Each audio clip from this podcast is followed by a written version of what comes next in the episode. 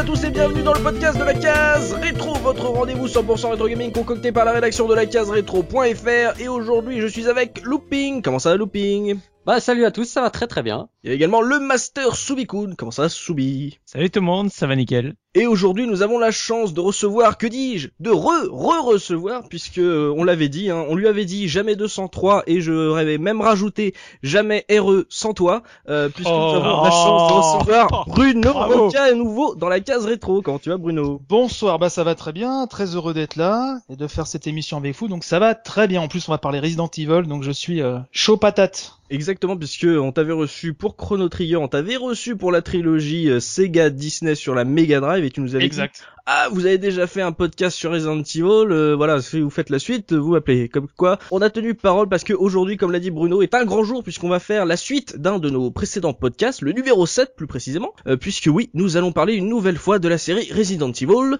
Euh, dans le premier épisode, on avait parlé euh, de la première trilogie sortie au milieu des années 90, donc si vous voulez savoir ce qu'on en pensait, bah écoutez le podcast numéro 16 parce que on va pas y revenir dans ce podcast, on va vraiment s'intéresser à la suite, car aujourd'hui on va parler de Resident Evil Code Veronica sorti en l'an 2000 sur Dreamcast et de Resident Evil 0 sorti au Japon en 2002 sur GameCube. C'est évidemment édité et développé par Capcom et non, on ne reviendra pas vraiment sur le remake euh, du premier épisode sorti quelques mois avant l'épisode 0 car on l'avait déjà évoqué dans notre premier podcast consacré à Resident Evil. Alors messieurs, on va commencer donc euh, par Code Veronica naturellement puisqu'on va faire ça dans l'ordre chronologique. Euh, on est au début des années 2000, PlayStation est entre deux machines, Sega il a lancé l'offensive sur le front des 128 bits et il annonce un Resident Evil nouvelle génération sur sa machine. Donc vous, comment vous étiez à l'approche de ce Code Veronica? Parce que même si euh, Resident Evil n'a jamais été euh, vraiment une licence exclusive à, à Sony, euh, ça faisait quand même partie, on va pas se le cacher, des franchises qui étaient estampillées PlayStation, un peu comme Tomb Raider. Euh, est-ce donc est-ce que celui-là, ce Resident Evil Code Veronica, vous l'attendiez un peu comme un spin-off ou euh, comme un épisode canonique? Euh, Finalement, la, votre première rencontre avec euh, ce jeu, comment ça s'est fait, Looping? Ah bah moi, euh, tu commences mal parce que moi, moi je l'ai découvert très récemment en fait. Il y a deux semaines. Il y a, il y a- il y a il attendait à semaines. fond quoi. Oui, c'est ça, il était, il était à fond dedans. Non non mais parce qu'il faut savoir que euh, moi j'ai fait euh, euh, Resident Evil 1 et 2 Oui. et après j'ai fait un bond directement au 4. Mais pourquoi Donc, faire Dur. Ben je sais Comment pas. ça se fait? Ça veut dire que t'avais lâché à partir du 2, un peu comme t- Tomb Raider? Ouais, voilà, j'ai- je suis revenu au 4, j'ai fait le 5 et le 6 aussi euh, il y a quelques temps. Ouais. Encore Et plus euh. Oui. Bah, ouais, ouais, ouais, ouais. Et du coup, bah, en fait, quand on avait décidé de donc de faire la suite de, de- du podcast Resident Evil, j'ai dit bah tiens, c'est l'occasion de, de découvrir ces deux jeux euh, que j'ai jamais fait.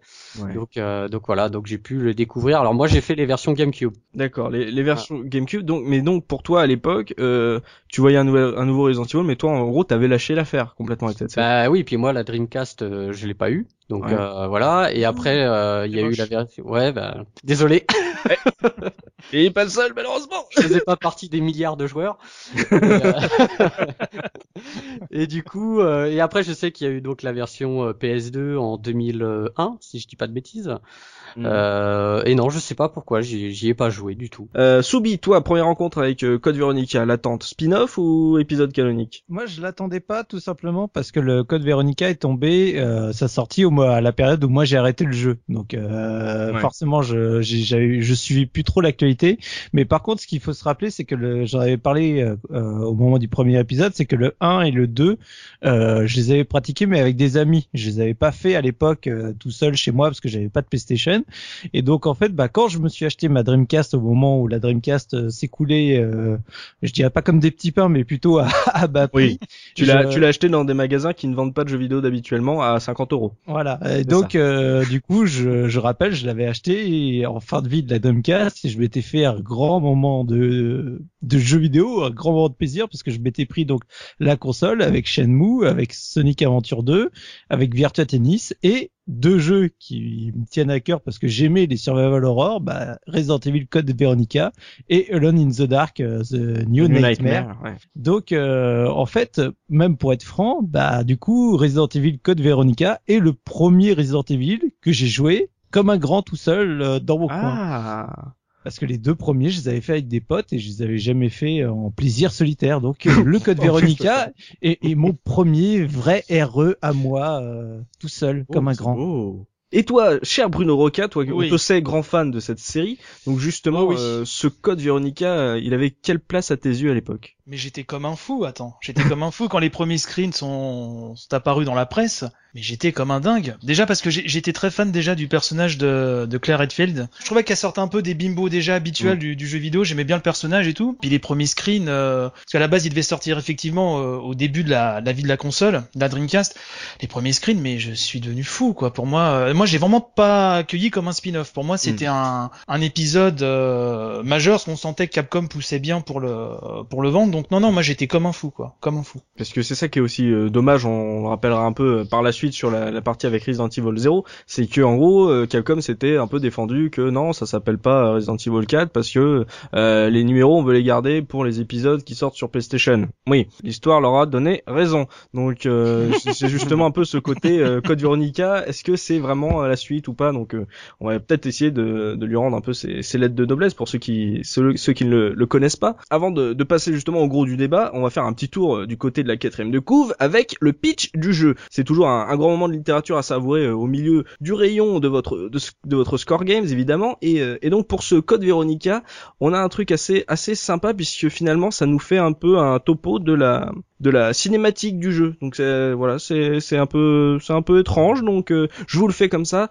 Donc on nous dit après avoir échappé de justesse au terrible massacre de Raccoon City Claire Redfield cherche des traces qui pourraient la mener à Chris son frère disparu. Elle découvre alors un mémo d'Umbrella révélateur on voit le mémo, euh, test terminé, phase 2, labo de Paris opérationnel.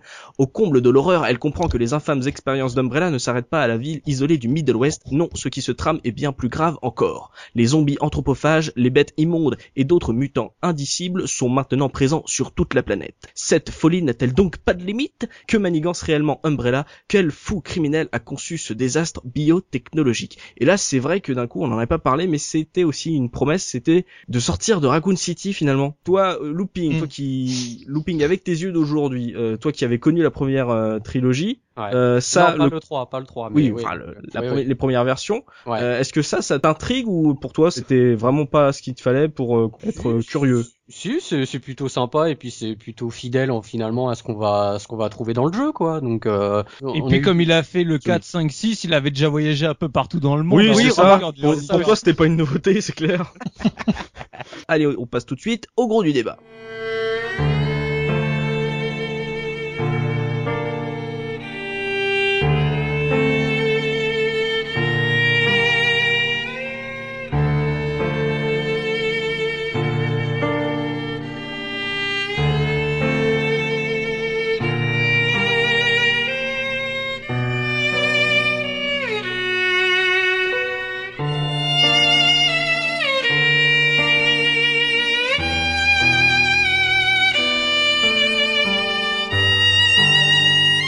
Alors messieurs, là, on parle d'ambiance. La jaquette nous a parlé un peu de l'histoire où on en est. Donc on retourne évidemment, comme l'a dit Bruno, sur l'arc narratif de Claire qu'on avait laissé dans Resident Evil 2.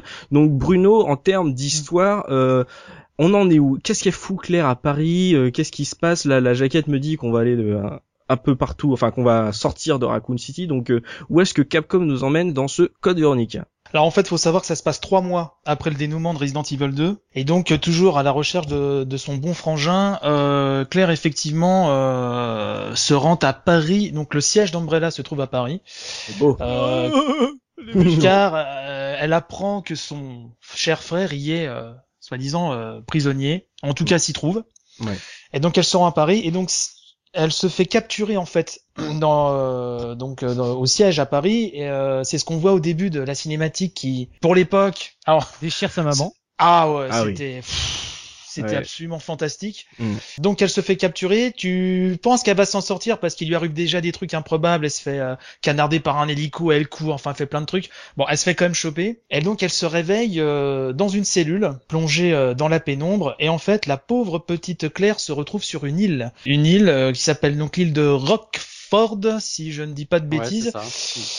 Et, euh, et, voilà, en fait, elle se retrouve prisonnière sur une île. Euh, son joaillier euh, la libère, puisque mm. tu sens que le mec, il est au bout du rouleau. Tout, il te dit, c'est foutu de façon, euh, je te libère. Voilà, on va tous crever. Mm.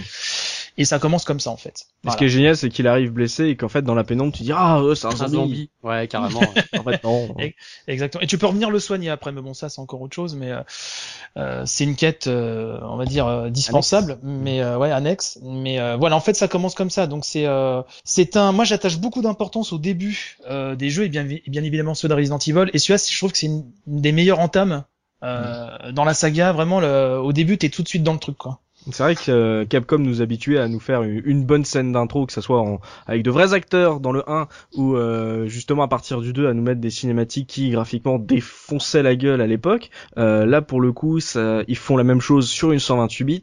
moi je me souviens du plan des yeux de Claire quand elle est dans sa cellule où elle regarde un peu partout et je me rappelle avec mon frère, on disait mais c'est pas possible, c'est on, dirait vraiment une vraie actrice. Donc, euh, mais non mais c'est vrai. Mais, c'est un film. Mais c'est un film. On peut non, mais pas faire mieux. à l'époque. C'était vraiment une Vous regardez même aujourd'hui, vous regardez le mouvement des yeux, c'est à peu près le même principe que le le, le virage de la voiture euh, à l'intro de Resident Evil 2, ou même aujourd'hui tu dis ça passe encore à mort. Donc euh, c'est ça te montre à l'époque l'effet que ça pouvait faire sur des jeunes. Euh, Soubi, toi justement c'est ton premier Resident Evil, le fait qu'on te rentre dans l'action comme ça, cette intro. Euh, avec bien sûr le personnage principal de Claire. Euh, toi, t'en avais pensé quoi?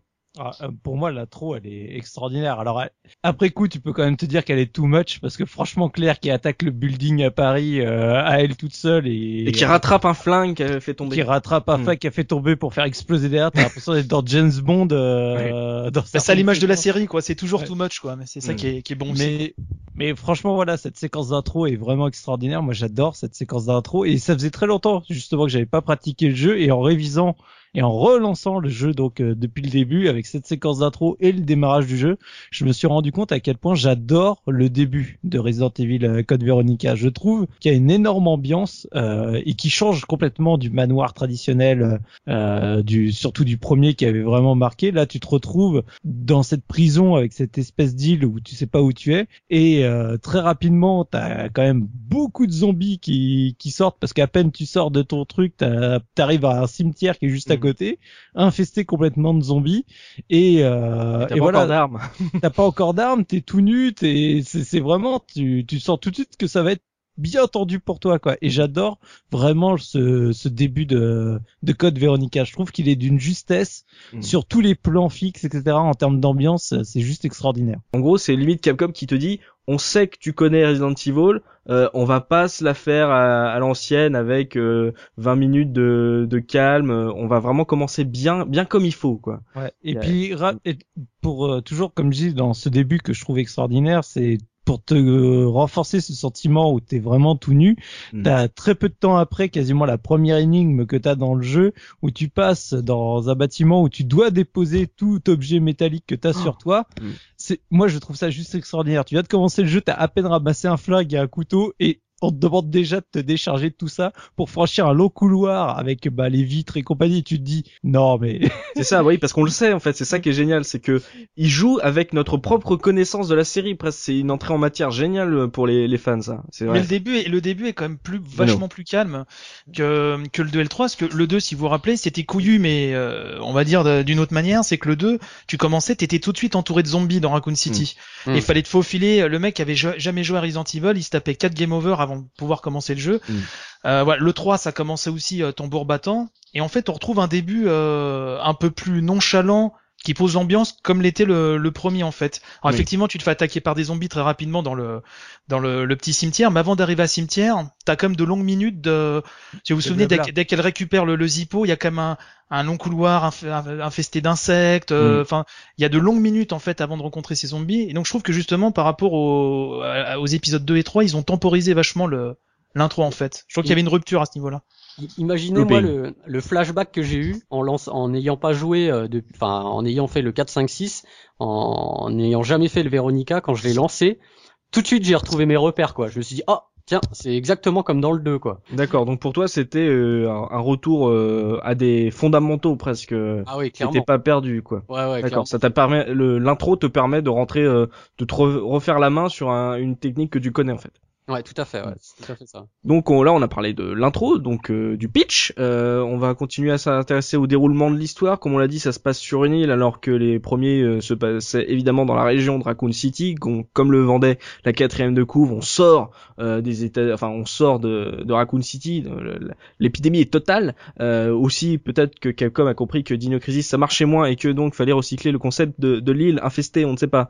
mais ce déroulement de l'histoire, parce que c'est une histoire assez particulière euh, dans toute la saga Resident Evil, ce, ce code Veronica, ça fait appel à des personnages marquants, à des personnages euh, étranges qui sont écrits de de belle manière. Donc euh, Bruno, sur le déroulement de mhm. l'histoire, est-ce que Capcom a essayé des choses différentes euh, par rapport à, trois épisodes qui avaient été euh, assez euh, complets ensemble, tu vois, ça faisait une belle trilogie. Est-ce que là, du coup, on partait sur quelque chose de nouveau? Est-ce qu'on revenait à, ce qui s'était dit dans la première trilogie? Moi, je trouve qu'en fait, il prend le, en ambiance, il prend le meilleur des, des trois premiers. Et là, il, bon, on, on peut pas parler plus longtemps sans les évoquer, mais euh, cet épisode-là, il a un côté très euh, très Hitchcockien euh, en la personne des jumeaux Ashford, donc qui sont les, les méchants euh, de cet épisode. Et pour moi, propriétaires de l'île de la prison. Voilà. Et pour moi, ça reste aujourd'hui encore les meilleurs méchants qu'on ait vus dans la saga. Euh, parce qu'il y a vraiment un côté euh, Norman Bates, enfin pour ceux qui connaissent le film Psycho de Hitchcock,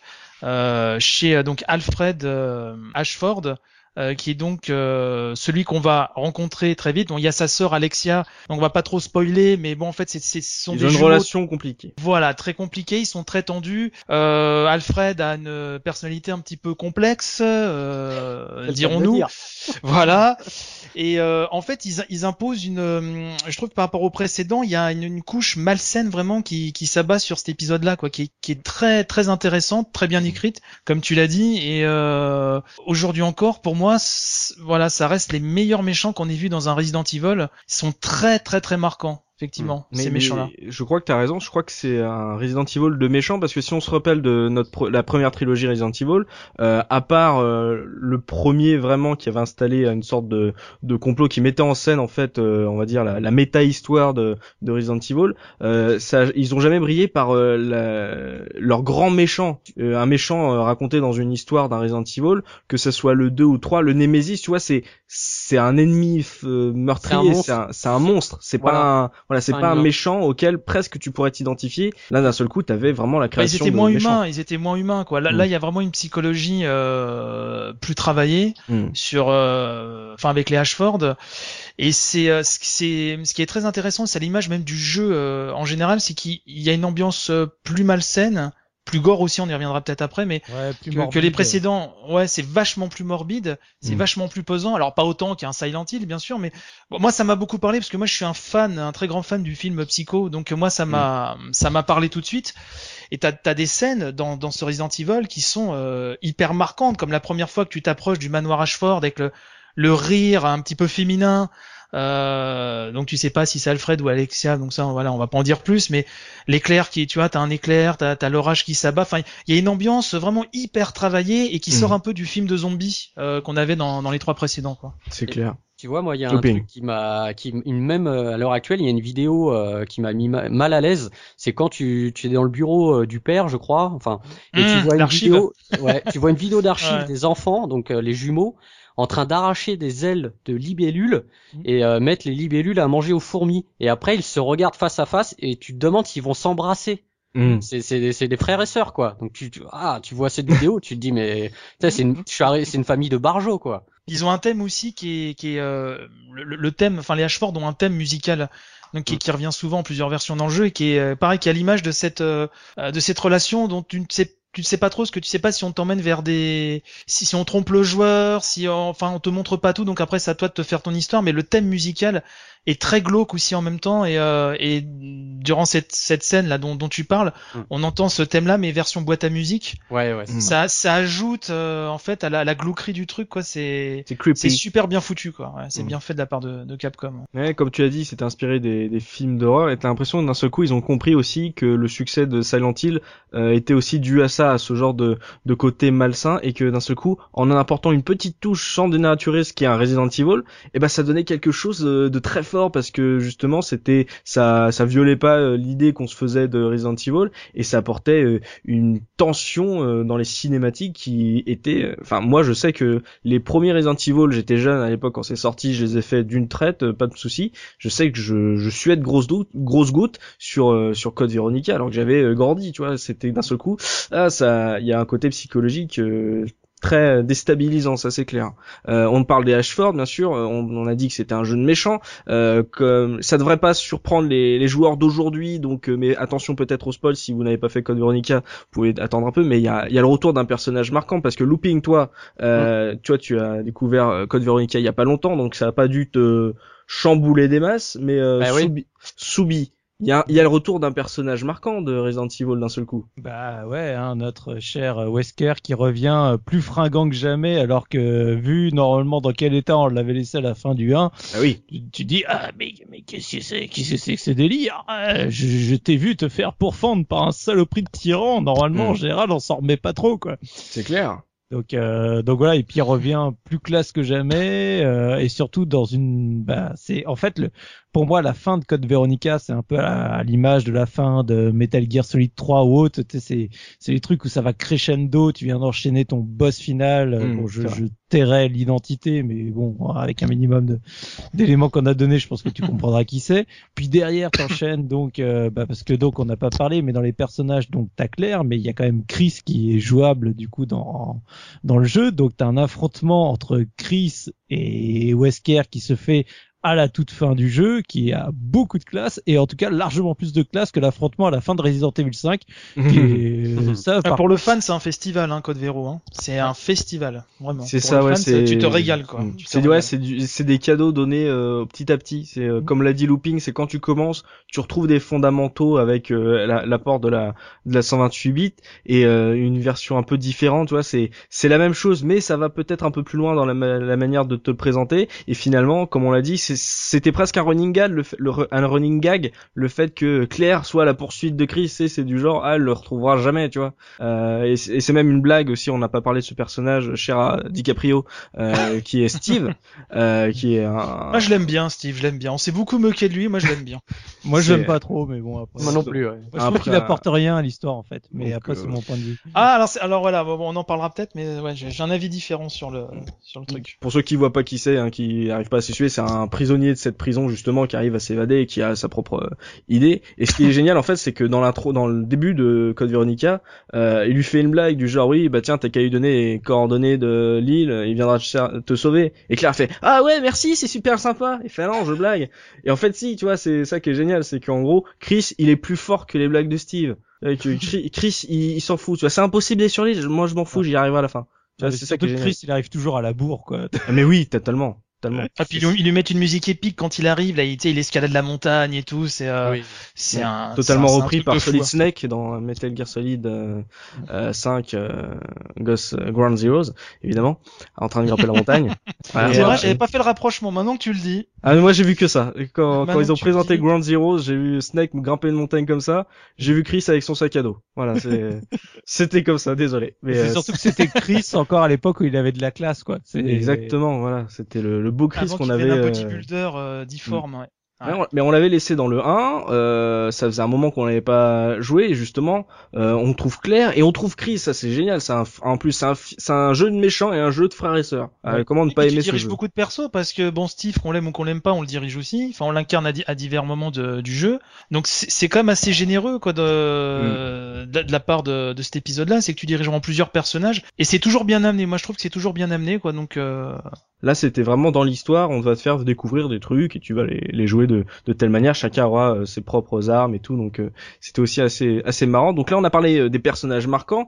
Resident Evil, c'est des zombies, mais c'est aussi des monstres marquants. on s'en souvient tous, on a tous des souvenirs de monstres qui, de cinématiques d'arrivée de monstres et où on se dit oulala, je vais crever et tu crèves jusqu'au jour où tu arrives à, les, à, les, buter. Donc c'est toujours des moments de grande tension. donc Bruno, pour ce code Veronica, on a parlé de l'ambiance et tout, de, des idées de de, scénario en termes de monstres. Est-ce qu'ils ont été originaux, euh, Capcom? Ouais, bah tu retrouves les, tu retrouves bon les, les fameux zombies. Puis sans rentrer dans le détail, t'as plus d'interaction que les zombies. Au début, tu rends compte certains que des casques de des casques de chantier. Quand tu les shoots, tu vois, tu peux faire partir mm. le casque. En fait, t'as un petit peu plus de détails. Bon, c'est pas, C'est ah pas énormissime, mais c'est toujours sympa à voir, quoi. Non, moi, celui qui m'a vraiment marqué dans celui-là, c'est le Bandersnatch, euh, donc qui est un monstre euh, qui doit son nom d'ailleurs au roman qui fait suite à Alice au Pied des Merveilles, qui s'appelle De l'autre côté du miroir. Voilà, c'est peut-être pour la, la, petite seconde culturelle, n'est-ce pas? Merci. Mais voilà, j'espère que nos auditeurs apprécieront. Petite anecdote à placer en société. Voilà, exactement, pour briller dans les dîners. exactement. Euh, Bandersnatch, ouais, c'est ce monstre qui a, quand tu le mm. croises, euh, il te fait un peu peur. Au début, tu dis bon, je vais monter un escalier, euh, euh, il va, va pas me faire chier. Mais non, en fait, il a un bras qui s'allonge et que les bras, hein, je vous rassure, il, te rattrape, il te rattrape au-dessus. Euh, tu vois, l'étage où tu pouf, il bondit, puis il arrive, et il s'accroche à la corniche et puis mm. tu le retrouves devant toi. Moi, c'est surtout celui-là qui m'a, qui m'a, qui m'a vraiment marqué quoi. après, bon, mais bien sûr, il est, enfin bon, c'est dur de, de pas spoiler, mais parmi les boss de fin, il y en a un qui m'a bien marqué aussi. Mais moi, c'est surtout celui-là que je retiens. Pour moi, la, une des grosses nouveautés, c'est ce monstre-là qui est qui est assez euh, assez impressionnant. Quand t'es pas habitué quand tu croises la première fois tu tu fouettes ouais. Tu fouettes bah, pas mal quand tu vois. surtout que t'en croises pas mal en plus euh, ah t'as pas mal de séquences où tu le croises pas tout seul. C'est en fait c'est euh, même si t'en as dans Code Veronica c'est un peu le hunter de de cet épisode. C'est vraiment le celui où tu le vois et tu fais oh là euh, faut que je fasse gaffe parce que euh, je peux vraiment prendre cher euh, en ah quelques oui, il est Chaud, il est très chaud. Ouais, parce que et... quand t'es au bout d'une pièce, il peut te, il peut étirer son bras. Donc euh, même mm. si tu te mets tout au fond d'une pièce, il peut quand même te toucher, quoi. Mais c'est ça, ça joue avec tes habitudes. C'est qu'on a l'habitude avec les zombies, voilà, on avance de, on recule de 2 mètres, voilà, on les, on les bute, on se met dans un coin de mur. Et là, d'un seul coup, il joue avec, euh, avec tes habitudes. C'est un peu comme dans un épisode de la première trilogie où il y avait l'attaque de zombies euh, dans le temps de chargement où tu ouvrais une porte et d'un seul coup, t'avais trois zombies. Tu vois, ça, ça joue avec tes habitudes. C'est ça qui est intelligent, c'est que, en gros, euh, on sait, on sait que tu, on, sait les gars que vous connaissez Resident Evil. Bah justement, on va vous montrer que, ouais, on va vous déstabiliser. Mais toi, Soubi, c'est euh, le premier que tu as fait. Donc c'est le premier où t'avais le pad dans les mains. Donc toi, est-ce que t'as eu un monstre qui t'a marqué justement à jouer ou d'un seul coup euh, c'était autre chose que regarder? C'est pas vraiment un monstre qui m'a marqué, c'est plus de manière globale. Ce que je trouvais intéressant dans le code Veronica, c'est que t'avais euh, t'allais plus loin que le, justement les zombies, Hunter et, et autres liqueurs. C'est que là, t'as une vraie thématique au bout d'un moment sur tout ce qui est insectes, parce que Exactement, avec les jumeaux Ashford qui sont, euh, en fait, tu le vois par rapport à leur passif ou autre, comme euh, Looping en parlait avec la petite vidéo de la libellule, les fourmis hautes. Euh, c'est Alexia, je crois en particulier, qui a une vraie passion bah, pour tout ce qui est fourmis, insectes,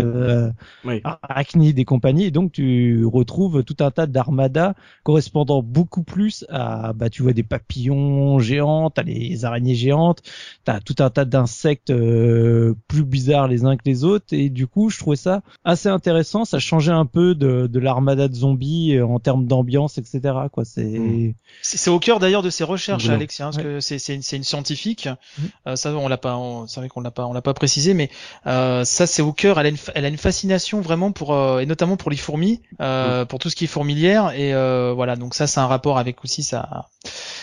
sa transformation et, euh, et, le virus en fait qui est au centre euh, euh, de ce jeu qui est donc le virus T Veronica mhm. d'où le nom et qui effectivement est un virus T mais modifié avec de, de l'ADN de, de fourmis enfin elle a fait mhm. tout un micmac.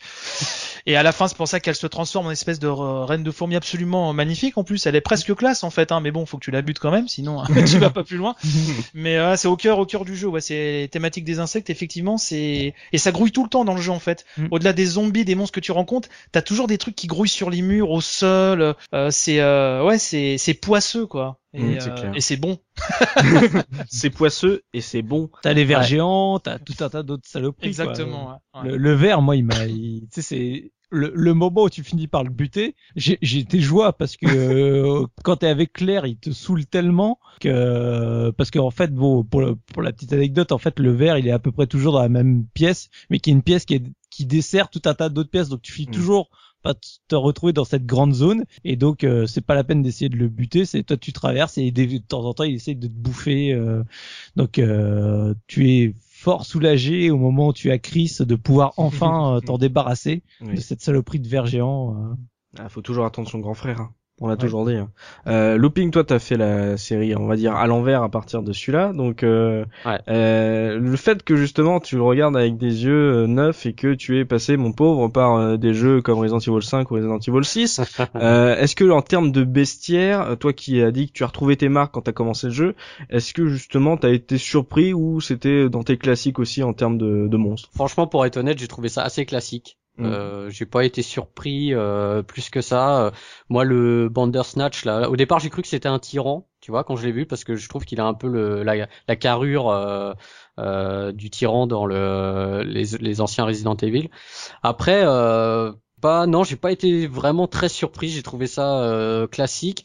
Il y a moi, il y a un boss par contre qui m'a que j'ai bien apprécié, c'est celui qu'on qu'on appelle le Nosferatu. Euh, voilà. Euh... Ah parce que t'as pas eu le bug de la sauvegarde toi. Mm. Ah, je sais pas où, je sais pas ça. Alors parce que pour le Nosferatu, pour ceux qui savent, il y a un moment où en fait où tu vas l'affronter et à ce moment-là, si tu avais sauvegardé comme un malpropre et que tu te retrouves euh, trop léger en, en munitions, et t'es bah, dans la et bah, merde. tu recommences ah, le jeu. Tu recommences le jeu tout simplement parce ouais, que c'est le thème qui énervait beaucoup de monde ça. Ouais, ouais. ça m'avait bloqué pendant très longtemps, c'est que en gros Capcom n'avait pas pensé aux joueurs qui saugardent juste avant et qui ont pas assez de munitions pour le défoncer. Ah, c'est génial. Bah, c'est un survival. Hein. Oui, c'est ça. bah, fallait sauter. Le... Alors, en plus, la zone où tu l'affrontes, euh, tu vois rien et tout. Enfin, c'est vraiment un boss, moi, qui m'a marqué, mais dans le mauvais sens, dans le sens mm. où vraiment il m'a gonflé, quoi, ce boss. Autant le tyran dans l'avion, j'ai trouvé ça génialissime ça mm. ça m'a j'ai jubilé. Autant lui euh, j'ai ragé quoi. Mais j'ai ragé quoi. Mais c'est moi c'est plutôt son tu sais son aspect le fait que ce soit un mec qui soit euh, qui soit attaché à une chaise comme ça. Enfin tu sais euh, dans mm. une cave tu vois tu il a les yeux bandés tu vois tu tu sens que le mec euh, voilà il a il a servi à faire des expériences etc euh, c'est ce côté glauque un peu que, mm. que j'ai aimé quoi. Et il y a un truc que je, voulais rajouter dans l'ambiance aussi, c'est le manoir euh, des, euh, des Ashford quand tu rentres avec toutes ces poupées. Tu sais parce que moi j'ai un peu quand j'étais gamin j'avais la phobie des Looping a peur des poupées. Oui j'avais peur des poupées quand j'étais môme parce que comme qu'il a regardé trop de films d'horreur. Voilà comme beaucoup d'enfants j'ai regardé un film d'horreur sur les poupées quand j'étais gamin ça m'avait traumatisé. et, et le manoir avec la grande poupée accrochée pendue au lustre et tout ah, hyper glauque. Ah, c'est extraordinaire. Ah ouais, ouais. Attention, le Vergent. Oh non, regarde, il y a une poupée Mais c'est un, des épisodes, avant que le 4 euh, n'arrive, c'était euh, l'épisode le plus long, déjà en termes de durée de vie, et en termes de lieux visités, c'était le, le plus copieux, quoi. Mm. Parce que t'avais, t'avais plusieurs manoirs, t'avais, t'avais pas mal de lieux que t'avais, t'avais pas l'habitude d'explorer avant, fatalement, vu qu'avant t'étais confiné à, à, Raccoon City. Là aussi, dans le sens, euh, bah, on revient toujours à ce terme-là, mais c'est généreux, en fait. Il est généreux, cet épisode, parce qu'en termes de, de lieux explorés, t'as vraiment pléthore de, de, de, décors différents, d'ambiances différentes et euh, c'est euh, c'est hyper jouissif quoi. Et, donc c'est cette, cette fameux manoir avec toutes ces petites poupées, je... surtout qu'il y a une scène à l'intérieur après Cashford qui est assez euh, bref, on va pas on va pas spoiler mais c'est euh, ouais, c'est hyper généreux quoi. Il y a beaucoup beaucoup beaucoup de choses à explorer en fait dans cet épisode. Euh, on va s'intéresser au gameplay. Euh, on a parlé de trucs un peu classiques. Euh, Looping a parlé du fait que on retrouve les bases. Donc est-ce que on est vraiment sur des bases connues, même si on change de plateforme, on passe de la PlayStation à la Dreamcast. Donc normalement il devrait se passer un truc, tu vois, en, en, termes de gameplay. Donc Looping, toi avec tes yeux neufs, pour le coup, tu mm. trouves que c'est classique? Ah mais clairement. Bah après attention, hein, j'ai joué à la version GameCube. Hein. Alors il y a, je crois que sur la version GameCube, il y a juste une différence, c'est que tu peux te retourner instantanément. Je crois que sur la version Dreamcast, tu peux pas le faire. Si, à l'arrière et courir, hop, il se retourne. Euh, parce que là sur place il pivote ouais c'est ça sur lui-même. Euh, ça tu pouvais pas le faire dans les dans les versions PlayStation. Euh, mais après non clairement pour moi euh, quand je l'ai pris quand j'ai pris la manette en main et que je me suis retrouvé euh, dans le jeu c'est pour moi c'était identique à ce que j'ai connu sur PlayStation. Mais c'était même ça était même été été été considéré bon à tort puisque Resident Evil Resident Evil 3 et Code Vero ont été développés en fait parallèlement. Même si Capcom a complètement supervisé Code Vero euh, c'était un, un, studio en fait externe en partenariat avec Sega qui s'appelait Next Tech Corp qui l'a développé. Euh, c'est aussi le premier épisode où Mikami n'était pas producteur. Mais en fait, les deux ont été développés en parallèle. Et en fait, dans, dans Resident Evil 3, t'avais des petits ajouts en termes de gameplay, notamment en, en termes d'esquive, etc., euh, que, as que tu, tu trouvais pas dans Code Vero. Et c'est ça que mm. certains joueurs n'ont pas compris. Euh, Et c'est vrai que le, le gameplay de, de Code Vero est, est, un poil plus rigide en fait que celui des 3 euh, et ça, euh, ça, ça a un peu entre guillemets euh, choqué certaines personnes. moi, j'en avais un asque parce que pour moi, le reste est tellement mieux que le que RE3, donc moi, ça, c'est passé, la pilule est passée sans mm. souci. Mais Code Vero, en termes de maniement de personnage, est un poil plus rigide que Resident Evil 3. D'accord, c'est parce qu'en fait, il a pas profité des, des petites nouveautés du 3 et donc c'est pour, ça que, c'est pour ça que tout à l'heure j'ai dit 2.5 en fait, c'est que finalement il tient plus du 2 euh, que, que du 3 finalement. Euh, donc euh, base connue, donc si vous voulez savoir quelles sont ces bases, évidemment écoutez le podcast qu'on a consacré, podcast numéro 7 je le rappelle, parce qu'on va pas vous refaire tout un récap euh, sur un gameplay qui est le même finalement, c'est, ça n'aurait aucun sens. Euh, Soubi, le fait bah justement, c'est le premier que t'es que t'as eu dans les dans les mains, euh, ces bases connues, le fait que en gros euh, c'est à peu près la même c'est la, c'est la même manière de jouer que les premiers. Est-ce que pour toi c'était correct? Est-ce que t'attendais peut-être plus de ça quand t'as eu ta Dreamcast? Euh, vu que les deux premiers jeux euh, me plaisaient, même si c'est pas moi qui les avais finis, mais j'y mm. avais quand même touché. En soi, moi, ça m'allait très bien. C'est c'est con, mais tu sais, euh, même si euh, il y a des choses qui sont quand même, surtout à l'heure d'aujourd'hui, particulièrement rigides. Mais moi, à l'époque, ça m'allait très bien et j'étais très content de retrouver exactement les mêmes bases sans me poser de mm. questions. J'étais en terrain connu. Mm. Au moins là-dessus, j'avais pas à maîtriser le gameplay ou autre. Je le connaissais déjà, je le maîtrisais déjà je pouvais foncer dans le tas et, y aller et prendre plaisir avec l'ambiance, l'histoire, etc. Donc euh, moi j'ai j'ai aimé qu'il travaille plus justement l'ambiance, l'histoire, mm. etc. sans euh, les, les ajouts en termes de gameplay dans Code Veronica sont anecdotique quoi. C'est pas parce que tu peux euh, enfin tirer avec deux flingues sur deux zombies à la fois. Mais c'était bien euh, vendu ça en fait ouais c'est clair. Ouais c'était bien vendu mais que... vous pouvez avoir deux, une arme dans chaque main et tirer sur deux zombies à la fois. C'est une catastrophe à l'utilisation. Tu, tires, n'importe où c'est c'est ah. c'est pas toi qui décides. ah, moi je trouvais ça rigolo. C'est c'est joli fait mais euh, c'est c'est rigolo mais ça apporte rien en tant que tel. C'est le en termes de nouveauté de gameplay sincèrement le code Veronica ah non c'est du gadget quoi. Mais bon au moins ça avait le mérite d'être là quoi. On va dire ça j'ai une question. Euh, le fait que justement il n'y ait pas de scénario A, scénario B euh, comme on avait l'habitude dans les euh, les Resident Evil 1 et 2, le fait qu'en gros on incarne plusieurs personnages mais qu'on choisit pas en fait le scénario de machin, que ça se déroule en fait comme un film. En gros, c'est le euh, Capcom qui décide quand est-ce qu'on va incarner telle personne. Euh, pour vous, c'était plus logique ou vous aimiez ce côté un peu je vais commencer par la fille, je vais faire après le le gars. Soubi, toi, le fait que justement c'est un déroulé, on va dire obligatoire, ça c'est un truc qui t'a plu ou pas? Ouais, moi ça m'allait très bien parce que le jeu était plus long euh, et du coup c'était plus plus intense en, tant que tel en termes scénaristiques. Donc moi ça ça m'allait très bien comme ça. Le sincèrement le je trouve que la différence avec les deux personnages comme c'était vraiment plus dans le déroulé de l'histoire, ça apportait pas spécialement grand chose. C'est intéressant à faire les deux pour voir, euh, mais c'est pas non plus euh, un énorme apport. Dans le 2, mm. c'est quand même plus marqué. Mais voilà, c'est pas non plus, enfin pour moi, c'était pas la features euh, ultime de Resident Evil. Au contraire, je préférais avoir une histoire plus longue et, et, mieux euh, construite, quitte à pas avoir deux personnages à choisir. sincèrement, en plus, mm. comme c'était clair et que Claire est peut-être le personnage que je préfère dans Resident Evil. Ouais. Euh, tu vois, moi Claire et Léon, c'est les deux que j'adore, donc euh, ça tombait bien dans le 2, ils ils étaient là. Mais c'est vraiment euh, du coup Claire pour moi que que je préfère. Donc ça m'allait très bien de l'incarner, tu vois. J'étais j'étais au jeu. le le fait de même pas avoir le choix, je, je m'en foutais royal quoi. D'accord, messieurs, vous êtes à peu près du même avis. voilà, ça vous a pas manqué le côté euh, scénario AB moi, moi j'ai été surpris en fait euh, parce que moi j'avais aucune connaissance du jeu. Hein. Vraiment, je m'étais jamais intéressé au jeu.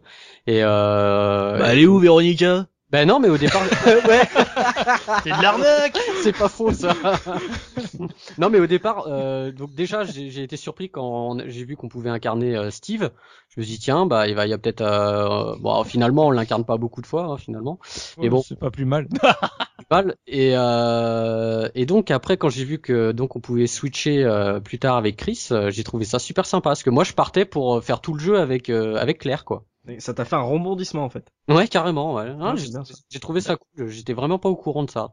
Et, surtout que ce qui est intéressant avec Chris, c'est que justement, contrairement par exemple, si quand on prenait le cas de Resident Evil 1 ou 2, c'est que quand tu changeais de personnage, en soi, tu étais dans le même environnement. Alors que là, quand tu es avec Chris, tu refais le même environnement que tu as fait avec Claire, puisqu'il se retrouve sur l'île. Mm. Sauf que entre temps, il s'est passé un événement assez important, ce qui fait que le, le level design a changé. Donc euh, moi j'adore toujours ces, ces, séquences où tu retraverses un même décor mais qui a évolué au cours du jeu mm. et je trouve toujours ça extrêmement intéressant. Donc euh, c'était aussi une manière de, de dire bah voilà c'est un peu comme vous faisiez avant, sauf que là vous bon vous êtes forcé de le faire, mais avec des subtilités en plus quoi. Euh, donc là, on, a dit hein, pas beaucoup de nouveautés en, gameplay. Euh, comme l'a dit Bruno, euh, ça jouait pas mal sur la forme. Donc on parle de technique, messieurs. On a quitté Resident Evil avec des décors précalculés, des personnages en 3D. Euh, on arrive à une 3D totale là sur euh, sur une 128 bits. Donc pour ceux qui qui étaient un peu nostalgiques des décors précalculés, Bruno, est-ce que sur Dreamcast ça a envoyé du lourd le côté 3D total? Ouais ouais. Franchement, alors pour l'avoir vécu à l'époque, bah déjà sans parler de Resident Evil, de passer de la, de la PS1 à, à, la, Dreamcast, ça mm. faisait vraiment, euh, ça faisait vraiment une grosse claque. Mm. Et, euh, et je trouve que c'est, c'est vraiment utilisé euh, intelligemment par Capcom, c'est-à-dire que ils utilisent vraiment cet effet, euh, donc cette 3D, donc qui est, c'est une 3D qui est verrouillée, hein, c'est-à-dire c'est des travelling, on, on, dirige en aucun cas la caméra. Comme God of War, c'est, c'est il y a des mouvements de caméra, mais c'est pas toi qui les gères. Exactement. Et ça, alors ça, ils avaient déjà, euh, Mikami avait déjà fait ça avec le premier Dino Crisis hein, mm. euh, sur sur PlayStation, qui était sorti donc l'année précédente. Ils avaient déjà un petit peu, euh, voilà, euh, tâtonné euh, cette mm. technique-là. Là, c'est vachement mieux maîtrisé dans Code Vero et surtout, ils l'utilisent à bon escient à chaque fois. C'est-à-dire que t'as des, les cadrages sont toujours aussi savamment recherchés. Mm. Et les travelling sont pas gratos quoi. Donc ça c'est une première chose, c'est qu'ils l'utilisent euh, vraiment bien. Et pour la pour les personnages, alors même si un joueur de maintenant va regarder ça, il va trouver ça complètement kitsch, mais euh, c'est vrai que ça leur a permis à l'époque de mettre plus de sentiments en fait sur les les visages. Oh, le euh, visage de Claire, c'était incroyable. Ah ouais. voilà, moi je trouve que c'était c'était assez. Euh, ils ont vachement joué là-dessus. Et pour finir sur le sur le chapitre Steve, parce que je suis le seul à le défendre ce soir, c'est que moi ce que j'aimais bien. Tu préfères quelle coupe de cheveux? C'est surtout ça qui est important.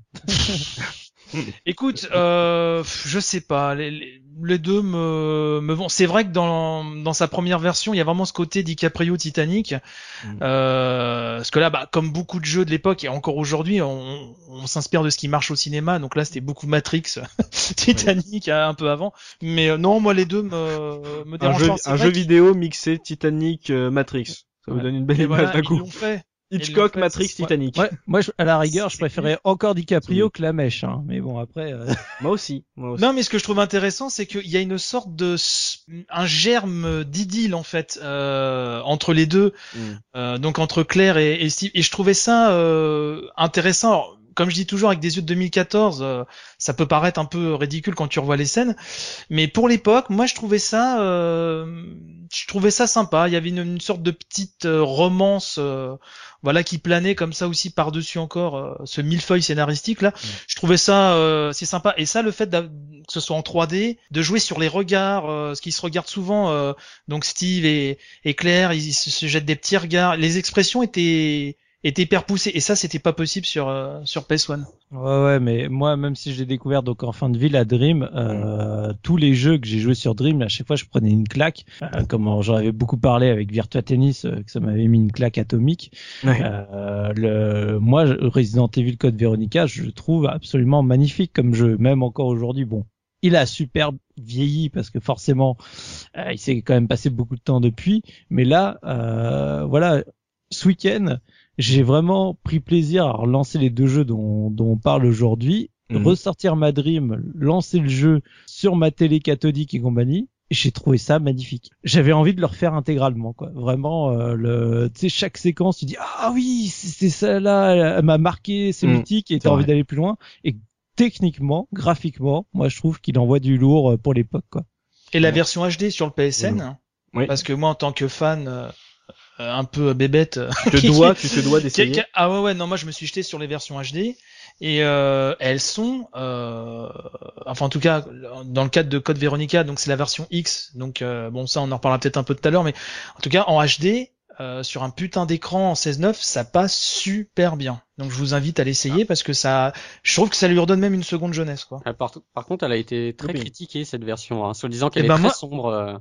Bah écoute, moi je l'ai, j'ai super kiffé quoi. J'ai pas. Euh...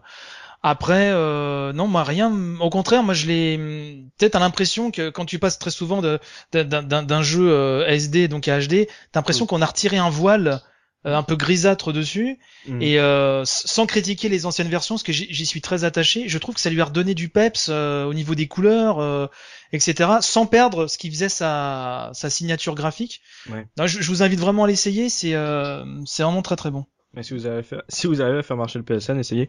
Euh, looping, toi, avec tes yeux de oh 2014. ouais, euh, bah moi je vous. T'avais pas l'affect de l'époque. Non, et j'ai bah moi j'étais, j'ai pas été trop fan de, de la toute 3D en fait. Euh, ah ouais. je, je trouve que bah il y a des décors du coup qui sont bien vides. T'as des salles où il y a quasiment rien contrairement au bah forcément au, au décor précalculé où t'avais euh, voilà bourré de détails et là t'arrives dans des couloirs où bah il y a rien sur les murs euh, donc euh, moi j'ai été moins fan. Je trouve que par contre les personnages s'intègrent mieux dans le décor finalement, mmh. ce qui est normal. Ah bah, évidemment, oui. Ben voilà, vu qu'ils sont en 3D dans le décor en 3D. Mais voilà, en le découvrant maintenant, je vais je vais préférer quand même euh, des décors précalculés. Mmh. C'est dommage parce que moi je me souviens d'un truc, alors c'est très tôt dans le jeu, mais moi je sais que c'est un moment où je me suis dit oh la vache on est vraiment sur une autre génération, c'est dans le baraquement des soldats de la prison, euh, t'es dans un truc où il y a des tables avec des objets, des ustensiles, des couverts qui sont en 3D et une lampe qui bouge. Euh, au-dessus. Et je voyais la lumière bouger enfin être reflétée par les objets. le lustre qui grince. Voilà. Mais c'était fou. et il est horrible le son du lustre hein. là ah justement ce week-end quand j'ai je l'avais oublié et, et, et, au bout d'un moment, je me disais, mais, mais attends, il y, a un truc qui va pas là, au niveau sonore, il y, a un truc qui me dérange, et j'ai mis du temps à comprendre que c'était lustre, et franchement, il est horrible ce son. Il y a quelques problèmes de son, c'est vrai qu'on on va y revenir un peu dans la, la bande son, c'est vrai que moi aussi j'ai noté quelques problèmes de son. Euh, juste un truc, là on parle de technique, euh, Bruno a parlé des plans, euh, j'ai envie de rendre hommage à un truc euh, qui était dans les previews, qui n'est pas resté dans la version finale. Moi j'ai été totalement ouf, j'avais vu un plan de Claire qui était vu par une caméra de surveillance surveillance. Euh, je sais pas si vous vous rappelez de ceux qui ont suivi les magazines à l'époque, c'est quand on voyait Code Veronica, il y avait un plan où tu où tu jouais une scène, mais en gros c'était vu par une caméra de surveillance. Je trouvais ça mais tellement classe et j'ai attendu, j'ai attendu, j'ai attendu. Non, parce que t'as retourné tout le jeu pour le voir et tu l'as. Oui, oui, je cherchais une caméra de surveillance. Je dis qu'est-ce qui se passe, c'est quoi le bordel? On m'a vendu une caméra de surveillance. C'est comme les trailers de films qui te montent une séquence où tu l'attends et après elle est même pas dans le film final quoi. c'est ça. Acheter le DVD. D'accord, y a pas de souci. Et puis il y a un truc que je voulais rajouter aussi, c'est euh, mais ça, ça fait partie de la saga, mais c'est quelque chose maintenant que j'ai du mal à supporter, c'est l'ouverture des portes. Euh, voilà, je ah bah. désolé, les temps de charge. Oui, mais ça fait partie du, voilà de la saga, mais maintenant pour un joueur de maintenant y rejouer, c'est quelque chose qui me saoule, qui a un temps de chargement à chaque porte, quoi. C'est quand tu quand tu tu rentres dans une pièce, si tu voulais pas y aller, il faut ressortir de la pièce, la porte qui se rouvre. Et en plus, dans Code Veronica, il y a des passages où en fait, euh, comment euh, Claire, elle est un peu en stress et euh, elle va ouvrir la porte et la manette va trembler elle va mettre une plombe à ouvrir la porte. C'est surtout les escaliers, elle met une plombe pour les escaliers. Voilà, ouais. J'ai l'impression qu'elle elle attend deux secondes avant de mettre le pied sur la première marche. C'est pour ressentir ce qu'elle ressent, cette ah, pour mettre de la tension. je t'avoue qu'à l'heure d'aujourd'hui, j'ai du mal à, à, supporter ça en fait, quoi. Là, là, où c'est, euh, bon, je, peux le comprendre, mais c'est vrai que ça fait un peu aussi partie de l'essence euh, de Resident Evil à l'origine.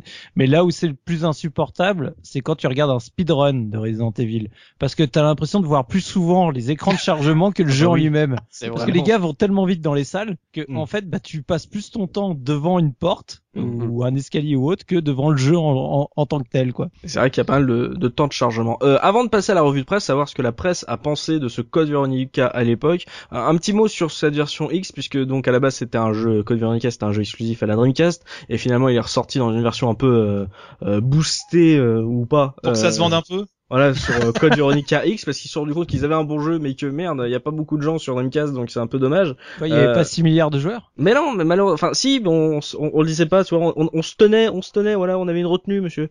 Euh, justement, le Code Veronica X, par rapport au Code Veronica, c'est classique, c'est pas infâme, c'est bien, euh, Bruno? Bah écoute, c'est euh, c'est une version où tu euh, tu as 9 minutes de cinématique euh, supplémentaires. Donc oh, pour le fan, c'est c'est toujours ah, c'est quand même 9 minutes, tu vois, c'est c'est pas rien. Et euh, Et t'as une coupe de cheveux qui change. Voilà Steve qui dont la coupe de cheveux change. Après il y a peut-être encore deux trois deux trois trucs qui, qui diffèrent, mais euh, euh, là de mémoire je t'avouerai que c'est surtout les cinématiques en plus et la nouvelle coupe que, que j'ai retenue. euh, après c'est peut-être dans les dans les modes annexes, dans les modes bonus, il y a peut-être deux trois trucs euh, deux trois trucs en plus aussi, mais euh, bon elle, elle, elle, se valent complètement. Cette version elle a surtout euh, comme intérêt d'avoir pu faire vendre le, le jeu à beaucoup plus de monde et que Capcom mm. rentre un peu dans ses frais, quoi. Parce que c'est la version la plus vendue de toute façon, sans surprise, hein, la version PS2. Et, euh, et, voilà, donc c'est et donc c'est cette version, comme je disais tout à l'heure, qu'on trouve sur le PSN, euh, voilà, et que j'invite tout le monde à, à télécharger. D'accord, donc euh, looping, Shubi pour vous, euh, même si on n'a pas de Dreamcast, euh, on peut quand même se faire Code Veronica sur la version X. C'est pas, c'est pas une version porno hein, de Code Veronica. Hein, entendons-nous bien. Hein, ah, non, c'est le même jeu, mais moi je trouve extraordinaire que les fans ont réussi à faire plier Capcom pour changer une coupe de cheveux, quoi. C'est, mais c'est fou. C'est, moi j'hallucine quand je vois ça. Surtout que ce qui est hallucinant, c'est que même dans les cinématiques, ils, a, ils ont changé. Tu sais, ils ont tout refait, quoi. Dans, le, dans les cinématiques précalculées, tu sais, quand on appelait les cinématiques en images de synthèse, appelait ça à l'époque même là, ils y ont changé la coupe de cheveux, donc c'est quand même un sacré boulot, quoi. Et t'as même un moment euh, dans le dans le jeu, t'as as un tableau ou des photos où tu vois euh, Steve avec ses parents. Et même ça, ils ont changé la coupe de cheveux, quoi. J'ai un super scoop, euh, un ah. super trivia de la mort en fait dans la version de. C'est Schwarzkopf qui a fait la mèche. Non, non, mais dans la version code Veronica X, dans les menus, la tête de Chris a été redessinée. Voilà. Là, ça ah va calmer tout le monde. Mais il y avait un peu une tête d'obèse hein, sur le menu euh, Dreamcast. non? C'est euh, vu d'un contre en, contre-plongée, je lui trouvais une tête dégueulasse. Tu trouves? Il était super clair sur la jaquette, mais dans le menu, j'étais ah non, ça non, tellement pas. En, parlant de Chris, c'est encore un épisode où il était à peu près normal. Hein. Il prenait pas encore de la testostérone ou tu vois. Il... Ah, ils nous l'ont massacré après. Ils nous l'ont massacré. Euh, Chris, si tu nous écoutes, on te salue. euh, on va passer à la, à la revue de presse euh, de Soubi sur ce code Veronica. Euh, avant de bien sûr de nous montrer les notes de la presse, Soubi, est-ce que tu as un argument market? Ouais, toujours les super arguments market à la Resident Evil. Alors bah derrière la jaquette de Resident Evil, donc Dreamcast, la seule, la vraie Hein. Euh, donc on a un magnifique euh, en lettres rouges énormes, toujours plus fort, toujours plus effrayant. voilà. D'accord. Extrême limite. Voilà, ça te donne envie. C'est comme les pubs euh, pour justement comme tu dis là pour les pour les gels ou autres. C'est toujours plus plus costaud, plus plus blanc que blanc. Voilà. non mais c'est l'argument market comme je les adore, c'est-à-dire que c'est un argument qui ne t'apporte rien. Mm. Il ne serait pas écrit, ce serait pareil. Et ça me fait penser à Tomb Raider 3 qui a été vendu avec le slogan génial, c'est encore meilleur la troisième voix. c'est bon ça. c'est marketeux. Ah là là, c'était tellement subtil ce truc. Donc les notes, Soubi. Alors, c'est là où ça me fait plaisir parce que bon, bah, comme je disais, euh, Resident Evil Code Veronica est un Resident Evil que j'aime vraiment beaucoup. Euh, moi, je je cache pas, moi mes trois fétiches restent le, le premier en version Rebirth parce que je la trouve extraordinaire. Le Code Veronica euh, que que j'aime vraiment beaucoup et j'ai quand même un affect particulier avec le 4, même si il tranche par rapport au reste de la série que malheureusement ce qui en a découlé je le, je le regrette euh, sincèrement aujourd'hui. Mhm. Mais voilà, ça fait vraiment partie des, des trois, ma, trilogie que j'adore dans Resident Evil. Et bah en fait, au niveau des notes, c'est simple, il suffit juste d'aller déjà sur Game Ranking. Et bah sur Game Ranking, il se retrouve version Dreamcast avec une note de 93,79%, c'est-à-dire que c'est, il est en troisième position en termes de Resident Evil, si tu regardes la série. Derrière, bah, Resident Evil 4 version GameCube et Resident Evil 4 version PS2. D'accord. la bah, version PS2, il était pas terrible pourtant, mais bon, ouais. Oui, mais c'est, ça restait Resident Evil 4, quoi. Donc, en gros, si, si on vraiment, on, supprimait la version PS2, en gros, c'est le deuxième Resident Evil le mieux noté sur Game Ranking, quoi. Ça laisse présager les notes qui vont suivre. Donc, de toute façon, c'est simple, hein. je vais vous faire juste un petit listing, vous allez vite comprendre. Euh, chez Console Plus, 97% que ce soit en import ou en version européenne. Joypad testé par euh, Gollum, euh, que l'on connaît maintenant sous un autre pseudo, mais que tout le monde connaît. Julien Chaise. Voilà, notre notre cher Julien. Euh, donc qui avait mis 9 sur 10, que pareil que ce soit en import ou euh, ou en euros. Jeux vidéo magazine avec un 17 sur 20 dans le premier numéro, je crois, de Jeux vidéo magazine. Ouais. Euh, jeuxvideo.com 17 sur 20, Gamecult 8 sur 10. Enfin voilà des des notes qui sont euh, Très gros voilà, jeu. Mm. gros jeu, par- particulièrement bonne. Donc euh, juste pour euh, remettre quand même quelques euh, ah, quelques avis de l'époque. Oui. Alors bah par exemple chez Console Plus, on avait l'avis de Toxic, euh, je vous lis juste son petit encadré. Une fois de plus, le nouveau Biohazard détonne puisque c'est la version euh, import Rapport, ouais. qui, qui est testée. Mm. Euh, ses graphismes et plus généralement sa réalisation ouvrent une nouvelle ère pour les jeux vidéo. La Dreamcast est à la fête, le réalisme des situations est effrayant, il n'y a pas un seul temps mort, le savoir-faire de Capcom dans le genre est à son sommet, les phases d'action sont à elles seules des petits films dans le, dans le plus pur style hollywoodien. Mhm. L'aventure perd un peu d'intérêt au début du second CD, mais se reprend vite grâce à l'intervention de Chris. Spoil. Voilà. Oui, Tranquille. Ouais. Ouais, enfin, en même temps, on l'a, on l'a dit nous-mêmes, donc c'est Oui, oui, pas mais à l'époque quand même. euh, oui. Oui, oui. Euh, Hmm. Mais euh, enfin, tu sais, les tests qui spoilaient, euh, Oui. malheureusement, Oui, il y en avait, oui, oui, ça spoilait. C'était les tout va. ça, ça y allait fort. Et donc, euh, pareil, bah toujours pour euh, juste un deuxième avis, bah du côté de chez Gamecult, euh, rien que quand tu lis la conclusion, ça veut tout dire. Scénario haletant, ambiance angoissante, réalisation 3D remarquable, jouabilité exemplaire. L'apparition de ce premier épisode inédit sur Dreamcast est une réussite en tout point. Le seul manque de démarcation vis-à-vis de ses prédécesseurs 32 bits est à regretter. Un jeu qu'il convient tout de même de conseiller puisqu'il montre une nouvelle facette de la saga et non la moindre, aussi spectaculaire, beaucoup plus belle et subjective. Cette nouvelle œuvre constitue sans le moindre doute une des meilleures expériences de la série. Le frisson n'attend plus que vous, alors plongez. Là, ils sont élogieux, Gamecult. Voilà, ils sont élogieux et, et donc toujours dans les points positifs, négatifs, bah, point positif, c'est la réalisation, la mise en scène et un des meilleurs épisodes de la série. Voilà, c'est dit euh, Ah, carrément. cash. Et le, à chaque fois, dans tous les tests, le seul truc qu'on va lui reprocher, c'est le fait que bah, le gameplay, comme on l'a dit, c'est strictement la même chose que ce qu'on connaissait dans le 1 et le 2, et le 2 Ouais. et que les énigmes sont euh, vraiment pas très dures quoi. Sincèrement il n'y a pas besoin de d'avoir fait bac plus suite pour euh, pour terminer code Veronica quoi. C'est c'est jamais bien bien méchant. Mm. voilà c'est vraiment les seuls reproches qu'on qu'on fait au jeu. Sinon à chaque fois les tests sont vraiment euh, extrêmement élogieux sur euh, sur le jeu. Alors après du coup juste pour euh, pour la petite anecdote donc le jeu est sorti en version PS2 alors les Ouais. notes restent euh, tout à fait sympathiques avec euh, par exemple chez Joypad euh, on, on perd juste un 1 point avec 8 sur 10 c'est par contre ouais chez jeuxvideo.com par exemple on est à 16 sur 20 chez Mm. Gamecult on on est à 7 sur 10 donc à chaque fois on perd juste en général un cran au niveau des notes Ah ouais. mais qui vient de du fait que bah voilà en fait c'est dans ce qu'ils décrivent c'est que le jeu il est quasiment en tout point identique avec la version euh, Dreamcast Mm. la seule différence voilà c'est les 9 minutes de cinématique et la coupe de cheveux et deux trois petits détails euh.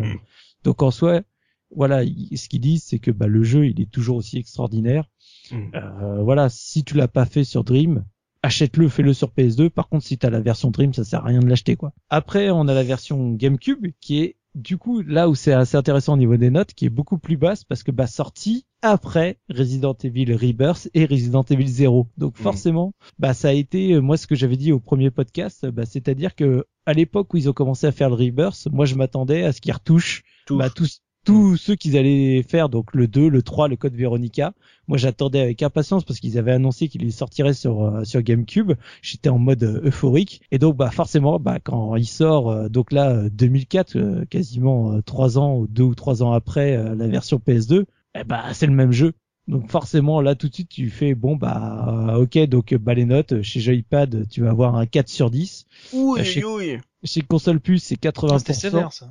Ouais, c'était sévère, mais parce que en gros, c'est quand, quand tu vas voir le, le test, c'est c'est pas euh, c'est pas le jeu qu'on sanctionne, c'est juste C'est que, la bah, dynamique Oui, c'est la euh, démarche, ouais, sorties. c'est la, la- la démarche. ouais. c'est la démarche purement euh, purement pécuniaire, purement bah je te sors un truc et, et qui passe là pour le coup véritablement après bah surtout le Rebirth et le Zero qui en termes de graphisme etc étaient largement au-delà de ça quoi. Donc ce, euh, qui, ce qui est bizarre, c'est que j'avais entendu dire qu'à la base, euh, ils devaient tous remasteriser euh, Bah. sur GameCube. Mais moi, bon. dans, de ma mémoire, les premières euh, previews que j'avais, c'était c'était ça qu'ils devaient C'est faire. pas et- ce que j'avais compris à l'époque. Mais en fait, Ouais. c'est ce, qui, ce que Mikami voulait, c'est que tous les Resident Evil se retrouvent sur. Euh, sur l'époque, il y avait un gros virage vers Nintendo, à l'initiative de Shinji Mikami. Donc, euh, pour préparer Rock 4, il y avait le remake du 1, et en fait, il voulait que que les épisodes se retrouvent tous sur euh, sur GameCube. D'ailleurs, ils avaient sorti des coffrets collector, etc. pour que euh, la personne qui avait pas forcément eu de PlayStation avant, bon, il y en avait peut-être pas beaucoup, mais bon quand même, qui se retrouve avec toute la série en fait. Euh, donc moi, je, à l'époque, moi, j'avais pas compris. Euh... Sur Mal 2, c'est un de mes préférés aussi. J'aurais bah, pété un câble. Moi, le, le 2, j'attendais le Rebirth. J'aurais pété un câble. Mm. Ah ouais. Euh... Ah, moi, j'aurais adoré. d'ailleurs. Hein. Moi, moi j'aurais adoré. moi, un 2 Rebirth, j'aurais, oh. j'aurais jubilé. Hein. Formidable. Ouais. Mais ils vont peut-être y venir un jour, je pense. On sait-on jamais. Ouais. Sait-on jamais. Bah, moi, j'espère. Sincèrement, j'espère. Et juste pour terminer sur la version HD, pour euh, faire un peu de mal à, à Bruno, je suis désolé, mais donc, euh, que ce soit par exemple chez Gamecult, ils, ils, vont lui mettre 6 sur 10. Et le pire, donc, c'est le test de Logan, bah, chez jeuxvideo.com, qui le fustige, qui le, qui le massacre en lui mettant un 9 sur 20. Ouais, mais ils n'ont pas de cœur, ils n'ont pas de cœur ces gens-là. donc, euh, donc, voilà. Donc, euh, bah, pour eux, c'est juste que bah voilà, la version HD, euh, c'est c'est du travail un peu bâclé en termes de ben moi j'ai bah. trouvé ça vraiment honnête, tu vois. Euh, là, quand tu vois la compile qu'a fait euh, qu'a fait euh, Konami avec les Silent Hill, euh, mm. la compilage, là il y a de quoi hurler. parce que j'étais le premier à hurler à la, trahison, parce qu'ils ont fait un travail dégueulasse mm. sous prétexte qu'ils avaient perdu les, les masters. Enfin bref, là je trouve que sur Code Vero, franchement, et Hero 4 aussi, il est tu peux même l'acheter en bundle. je trouve que les versions HD, sont vraiment très honnêtes quoi. Après bon euh, voilà alors que moi j'ai fait la version Dreamcast euh, dans ces trois versions parce que je l'avais en Jap, euh, en, US, en Euro, j'ai la version PS2, j'ai la version GameCube et je trouve vraiment que la version HD permet de redécouvrir le jeu. Bon après voilà, c'est des un conseil d'un site qui effectivement se dit peut-être il y a déjà de what 1000 versions qui, qui sont sorties avant voilà mais bon moi franchement je la trouve très très bien je comprends pas trop cette note mais bon après c'est aussi une grosse période de remasterisation HD de, de vieux titres aussi c'est oui c'est vrai qu'on est en plein dedans. On était un peu gavé aussi. Hein. Ça peut agacer, ça je peux le comprendre. Euh, avant de, de, passer vraiment à, Resident Evil 0, bah, on va faire une transition. Comme l'a dit euh, Bruno, c'est une période où justement, alors qu'on s'attendait à ce que euh, avec la sortie de la PS2, bah Resident Evil sorte à mort sur euh, PlayStation, bah justement il y avait le côté l'initiative de, de Mikami pour que en gros il y ait plein de Resident Evil sur sur sur GameCube. On, parlera pas tout de suite de, du Capcom 5, mais ça ça y joue aussi beaucoup. moi j'ai une question, tiens Bruno là-dessus. Il y avait un problème entre Capcom et Sony pour que justement un si beau partenariat s'arrête ou en gros c'est vraiment Nintendo qui a poussé là-dessus?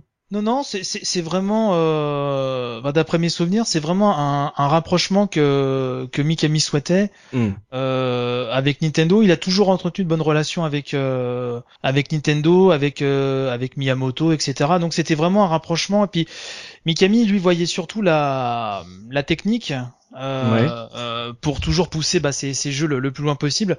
Et c'est vrai que la GameCube aussi en termes de, de puissance brute, euh, alors en termes de succès, elle s'est fait complètement écraser euh, par la PlayStation 2, mais c'est vrai que la GameCube on avait quand même plus dans le ventre. Et euh, je pense que ça aussi c'est c'est quelque chose qui l'a qui l'a fortement attiré. Mm. Mais en fait, Mikami à cette époque-là, en plus, il était vraiment en position de force chez Capcom pour Bien sûr. pour faire un peu la loi. Non, non, c'est un rapprochement, euh, d'où effectivement les, les Capcom 5, etc. Hmm. Euh, qui connaîtra un, un funeste destin. mais euh, je pense qu'il y avait des bonnes relations, peut-être des tensions chez Sony aussi, hein, mais euh, et puis la puissance aussi de la machine. C'est vrai que la, GameCube en avait vraiment dans, elle se rapprochait d'une Xbox là-dessus, elle en avait vraiment dans le ventre quoi. Euh, pour la taille de la console surtout. Moi, c'est toujours ça ah que j'ai trouvé extraordinaire dans la GameCube. Et, et, pour moi, la GameCube est une console que j'aime beaucoup. Et c'est vrai que comme la Dream, malheureusement, elle a pas eu le succès euh, je trouve qu'elle mérite. C'est une toute petite console, mais qui, qui en avait vraiment dans sous le capot, quoi. C'est un, un truc ah de ouf.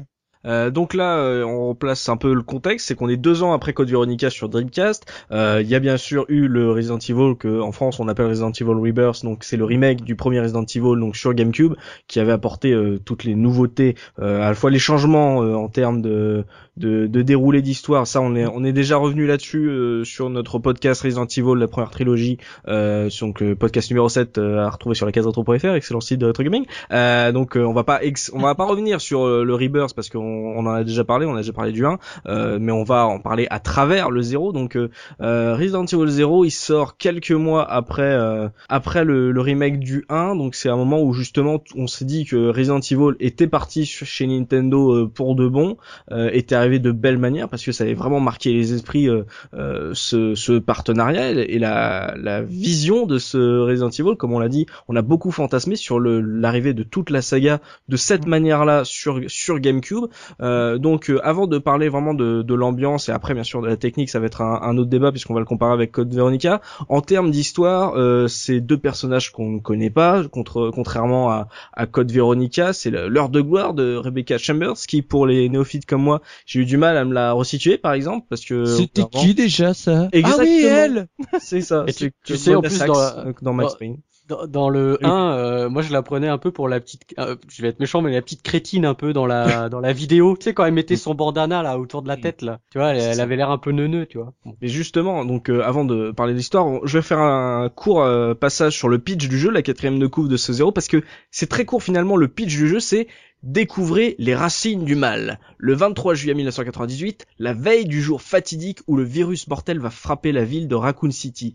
En gros, tu n'avais pas besoin d'en dire plus c'était le Resident Evil 0. Vous voyez les racines du mal. Donc euh, on avait découvert dans Code Veronica qui se cache derrière les derrière ce virus mortel. Et là d'un seul coup, c'est découvrons les racines du mal. T'as l'impression qu'on on, l'avait pas voilà, on l'avait pas raconté déjà un peu dans Code Veronica. Qu'est-ce qui se passe? C'est quoi le truc? Euh, Donc en termes d'histoire, euh, Bruno, le fait que mhm. on avait quitté Resident Evil avec Code, avec Code Veronica qui allait de l'avant et qu'on revienne avant le le 1 après le flamboyant remake du du, du premier. Toi, tu l'avais vu vécu comment cette histoire? Ça, ça t'intéressait de savoir ce qu'ils allaient proposer? C'était quand même un moment, comme on l'a dit, où la série commençait à, ronronner un peu. Est-ce que le fait qu'ils reviennent encore en arrière, c'était euh, intéressant pour un gros fan de la série. Alors en fait, pour la petite anecdote, c'est un projet euh, Resident Evil 0 qui remonte bien avant la GameCube en fait. Ah d'accord. C'est un projet qui euh, qui était déjà un peu dans les cartons de Capcom dès la première trilogie euh, PlayStation. Et on parlait du partenariat avec Nintendo. En fait, le faut savoir que le Resident Evil Resident Evil 0 était prévu sur N64 à la base. Et donc si vous vous souvenez, en 2000, euh, d'ailleurs c'était au Tokyo Game Show il me semble, ils avaient présenté des euh, des vidéos euh, qu'on peut trouver sur internet facilement, euh, voilà. Et, et, donc le jeu était prévu sur N64 parce que si vous vous souvenez, il y a Hero 2 qui était sorti sur N64, Resident Evil 2, voilà, le portage était ah très très bon. Et euh, oui, c'était limite un exploit. Et en fait, euh, ça avait commencé un petit peu à sceller déjà des, des, des, des bonnes relations à nouveau avec euh, avec Nintendo. C'est peut-être l'origine, ouais, effectivement, à ce moment-là. Ouais. Voilà, déjà là, il y avait des, il y avait déjà la volonté de faire un épisode exclusif en fait pour Nintendo. Mais au bout d'un moment, ils se sont trouvés quand même un petit peu à l'étroit euh, euh, avec le, le, système de cartouches. Et à ce moment-là, Nintendo avait commencé à annoncer le projet Dolphin, donc qui mm. viendra à la GameCube. Donc le jeu a été bifurqué donc sur GameCube. Et donc pour répondre à ta question au niveau au niveau du scénario. Moi, moi, ça m'a, j'ai trouvé ça hyper classique parce que c'est un peu à la mode pour toutes les sagas de revenir aux origines. Euh, c'est un moyen de, un petit peu de, voilà, de faire du, de faire vraiment dans le fan service et puis de dire bon bah attendez, on va, on va changer d'époque. Comme ça, ça laisse le temps de préparer les épisodes euh, euh, canoniques suivants. Et, et moi, Rebecca Chambers, on va te dire plein de choses et en fait, on va pas te ouais, alors en fait, au, niveau révélation, il y en a. Alors pour le fan hardcore de la série, on va pas rentrer dans les détails là parce que ça va faire chier tout le monde. Euh, t'as quand même des, des, petites choses, notamment sur le centre de formation d'Umbrella, t'as des petites choses bon euh, qui sont quand même intéressantes. Après, t'as pas non plus des révélations euh, fracassantes. Euh, par contre, Rebecca Quoi, ils ont développé un virus oh Nom de Dieu. Et euh, Rebecca Chambers, par contre, c'est pour ceux qui étaient hardcore sur le premier Resident Evil, dans le scénario de comment de Chris, tu, tu l'incarnais un petit peu au bout d'un moment, il fallait faire une sorte d'antidote, etc. Euh, moi, le problème je, que ça m'a posé en fait cet épisode, c'est que je trouve que là, ça, ça apportait la première grosse incohérence euh, de la série. Toute saga en, en, en, en est bourrée, mais voilà, on a. Mais là, si vous vous souvenez, la première, la première fois qu'on rencontre en fait Rebecca dans Resident Evil 1, elle est planquée dans une salle de repos donc ah, tu rentres avec Gris et Gris se fait gazer euh, parce qu'elle elle est complètement apeurée quoi. Hmm. Alors que dans Zéro, elle devient, elle a peur au début du Zéro, mais à la fin c'est devenu une grosse warrior. Donc ça c'était un petit peu euh, voilà la petite incohérence.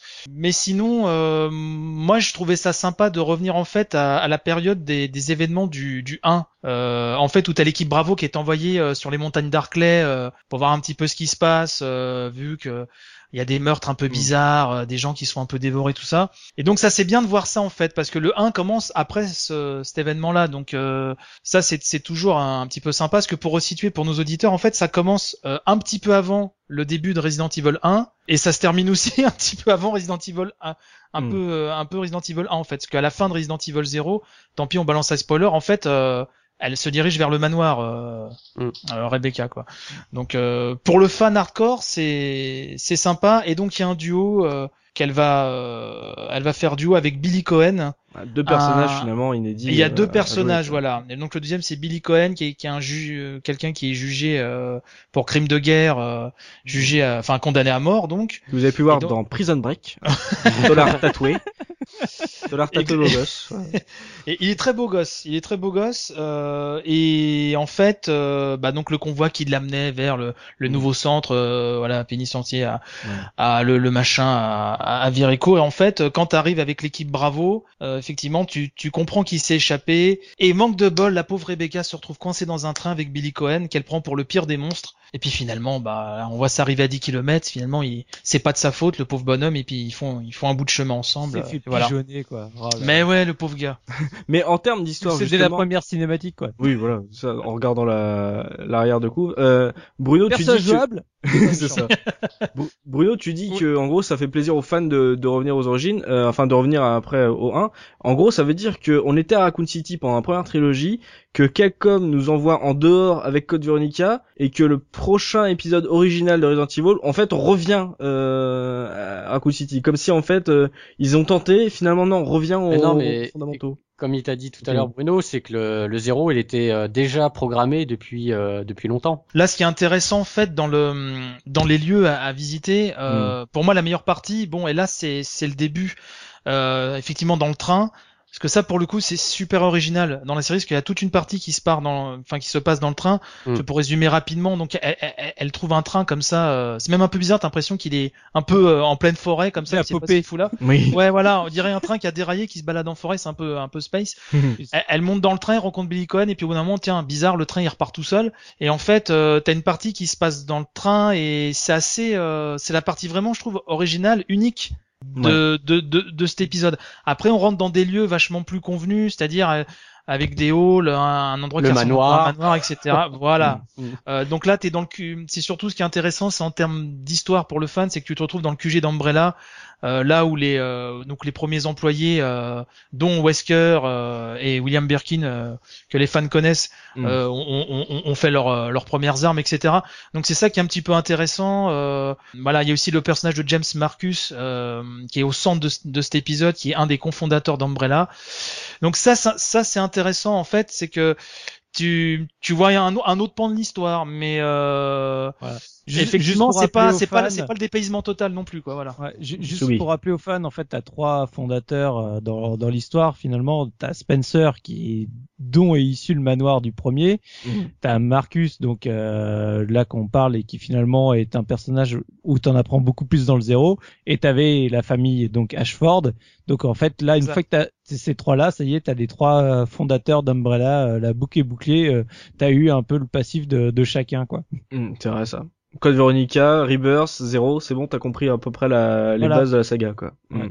Euh, bah tiens, justement, toi, Soubi, euh, cette intrigue, le côté un peu euh, le, train, le, le ces, ces personnages-là, euh, l'histoire après Code Veronica, toi, ça t'avait au-delà du fait que bien sûr on en reviendra bien sûr sur la technique de la du visuel et de ce qu'il propose en termes de gameplay l'histoire toi ça t'avait plus parlé que Code Veronica, euh, le retour un peu aux fondamentaux euh, d'histoire, manoir et tout, euh, qu'est-ce que t'en avais pensé? Bah alors là justement ça va être le phénomène inverse de Code Veronica, de ce que j'aime dans le zéro, bah c'est c'est plus son gameplay et son et sa technique, enfin le graphisme, que mm. son histoire. Sincèrement l'histoire de, de de, du zéro, je la trouve vraiment très très light. Euh, et puis d'entrée de jeu, quand tu vois le, le, méchant de l'histoire euh, en première ah, scène, il est en carton, il est en, carton. En, tenue blanche euh, sectaire et compagnie qui ressemble à rien. Euh, tu sais tout de suite que ça, ça l'histoire ça va pas aller tu, tu sens que ça va partir en sucette tu sens que ça pue hein, voilà tu sens que ça pue mais voilà, du coup, moi, ce que j'ai vraiment aimé dans le zéro, finalement, c'était plus euh, justement son gameplay. On en reparlera après, son gameplay, sa technique, que son histoire. Là, pour le coup, son histoire, je la trouve vraiment très très light dans le zéro. D'accord. Looping, toi, euh, l'histoire du, du zéro, euh, tu parlais de fond, tu parlais de, de base, de base, de hmm. classicisme dans Code Veronica. Là, pour le coup, ça va? Euh, je t'avouerai qu'en fait, euh, moi je vais être franc, euh, les, histoires de Resident Evil, j'ai un peu décroché. Ah, parce qu'il faut lire des papiers, les documents dans ouais, les voilà, déjà, franchement, j'avoue, je lis pas les mémos, je lis pas. Moi, Trevor, Birking, oh, c'est les mêmes. mais je vois, si je vois les, enfin, je, reconnais les, les, personnages, mais si tu veux, moi je fais le jeu pour son côté horreur en fait, quoi. Tu mm. vois, pour son, son gameplay, son, son côté horreur, mais franchement complètement décroché euh, de l'histoire du, euh, du virus qui a créé qui tout ça pour moi non, ça me parle pas du tout. Je vraiment. au bout d'un moment, t'as euh, tellement de versions de virus que tu sais même plus où t'en es. En plus, c'est vrai. Ouais. Non, non, moi je le prends euh, vraiment à chaque fois comme un épisode à part en fait. Tu vois, je vais le vivre euh, comme un, voilà, un épisode à part de la série. et ces personnages là, Rebecca et Michael bah, Scofield, t'en as pensé quoi? Bah déjà, tu vois, quand j'ai vu que c'était Rebecca, comme je t'ai dit tout à l'heure, j'étais un peu étonné parce que moi, dans le 1, franchement, j'en avais le souvenir d'un peu bah déjà elle a 18 ans tu sais c'est elle est elle est toute jeune cette fille tu vois et mm. elle était un peu euh, un peu gnangnan quoi dans le 1 et mm. euh, bon effectivement comme dit Bruno à la fin bon elle devient badass et tout euh, bon voilà et euh, et le mec euh, c'est euh, comment Billy Billy. Billy bah ouais moi je moi j'aime bien ça je trouvais plutôt sympa le mec assez badass aussi ça m'a voilà j'ai trouvé le duo plutôt sympa ouais. mais c'est très générique hein. c'est vraiment le moi, j'aime bien le duo aussi en tant que tel euh, euh, au niveau de leur character design ou autre, je trouve que ça passe très bien. Mais voilà, c'est de toute façon Billy, euh, t'en entends plus parler. C'est ça. Euh, ouais. Tu, il est que dans cet épisode-là. Rebecca, on en a parlé. C'est vrai que moi aussi, ça m'avait beaucoup choqué euh, parce que j'en avais très peu de souvenirs du 1, mais les quelques souvenirs que j'en avais, tu te dis Ouais, enfin, ok. Et en fait, t'as as une régression. Euh, en fait, le, sur le chemin qu'elle a eu pour aller au manoir, en fait, elle est redevenue une flippette, quoi. sais, elle vient de se faire mm. l'armée de, la, de, de et compagnie, mais c'est pas grave. Maintenant, je vois un zombie et je suis en en panique, ouais. ouais c'est parce qu'on n'a pas encore vu Resident Evil 0.5. Ouais. D'un seul coup, elle va être super traumatisée, elle va vachement mal le vivre. voilà. Donc, euh, en fait, voilà, pour moi, je pense que vraiment le duo, il est sympathique, mais il est vraiment extrêmement générique, quoi. Il est, il y a pas de, il y a pas d'étincelle, il y a pas de truc où tu dis, waouh, j'ai envie de les voir, j'ai envie de continuer avec eux, quoi. On est passé assez sur l'histoire puisque justement six mois seulement après, euh, enfin quelques mois après euh, le remake du 1, euh, c'est limite le, le 1 a toujours fait de l'ombre euh, au 0 et on lui a peut-être pas donné sa chance. Et en même temps, Capcom là a peut-être pas trop poussé son histoire aussi, mais en termes de gameplay, là il y a des nouveautés, messieurs, puisque on a dit, on a quitté Code Veronica en disant que ça restait la même chose, que finalement on n'est pas perdu même si on change de génération. Là on arrive sur GameCube et euh, Capcom lance sa super idée du solo euh, euh coop. Soit tu joues à deux mais tout seul, c'est une idée, un concept.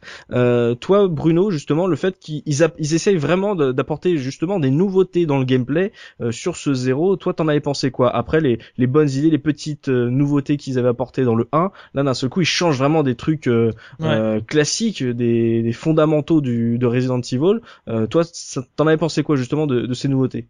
Bah moi j'ai trouvé que dans alors j'ai souvenir que dans la presse ça s'était fait un peu cassé quoi. Et euh, donc le fameux système de partner zapping voilà. où effectivement tu les tu les diriges euh, euh l'un euh, dépendamment de l'autre. Donc euh, soit t'en as un qui est contrôlé par une IA et tu donnes les directives soit chacun à l'autre bout d'une zone tu les diriges à tour de rôle. Moi je trouvais ça bah, je trouvais ça euh, couillu de changer un petit peu. Donc moi ça m'a plu. Ça m'a le système m'a pas transcendé, mais il m'a pas il m'a pas gêné non plus. Si en fait t'as ces deux personnages, t'as la disparition des coffres. Euh, ah, coffre, coffre Bluetooth. Voilà, mmh. exactement. Et euh, là effectivement, tu te dis que les coffres c'est quand même pas mal, parce qu'en fait faut poser tes objets par terre, oui. euh, n'importe où. Donc quand t'as as un trop plein d'objets, donc tu les poses par terre, donc c'est quand même indiqué sur la carte. Oui mais ça t'oblige à gérer complètement différemment le, la manière d'appréhender euh, le jeu. Tu peux t'échanger aussi les, objets avec ton compère s'il est vraiment devant toi. Là, tu peux faire des échanges directement entre personnages. Mais non, moi j'ai trouvé que c'était c'était bien fichu. Euh, le fait que t'aies aucun temps de chargement quasiment hmm. quand tu passes d'un personnage, voilà, de hmm. l'un à l'autre. D'ailleurs, c'est ça qui avait motivé le fait de le développer à l'époque sur euh, N64 c'était le fait que ce soit sur cartouche et donc euh, sur PlayStation c'était juste pas possible. euh, donc là euh, ça ça marche très bien. Donc effectivement c'est pas l'idée du siècle et c'est pour ça sûrement qu'ils l'ont pas euh, reprise. Quoi que dans Révélation 2 on va voir ce qu'ils vont faire vu qu'il y a un nouveau un duo qui évolue. Mais mm. moi j'ai trouvé ça rafraîchissant en fait, très rafraîchissant et ça m'a pas gêné. J'avoue que les coffres par moment ça m'a un petit peu manqué euh, malgré tout, mais au moins ils ont osé des choses. Voilà, ça changeait. Donc euh, moi j'avais salué ça à l'époque et je trouvais que ça marchait bien et ce que je comprends pas, enfin ce que j'ai pas compris à l'époque, c'est que dans la presse, j'ai l'impression que ça avait été un peu massacré ça. Donc mm. euh, non, moi je trouve que ça marche bien que ça change un petit peu quoi. Soubi, toi, entre justement euh, les coffres, on a eu l'habitude d'ailleurs dans, dans, le premier podcast sur euh, la première trilogie de se moquer un peu de ces coffres qui où on retrouve les mêmes objets sur différents coffres. là justement, ah bah tiens, non, bah vous l'avez pas, c'est mieux ou pas? Ah non, enfin on sait pas.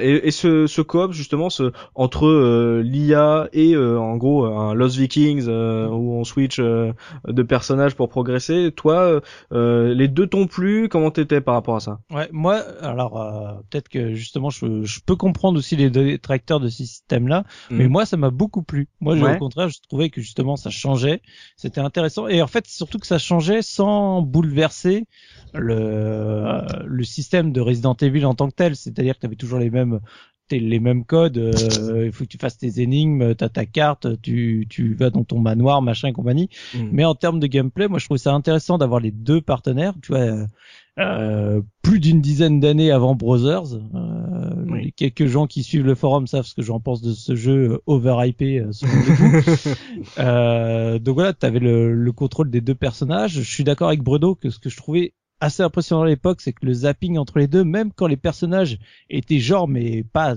je te parle pas dans la même salle, quand ils étaient à, à, deux extrêmes euh, du des lieux, le, les temps de chargement se faisaient super rapides. En fait, tu avais un fondu de l'image.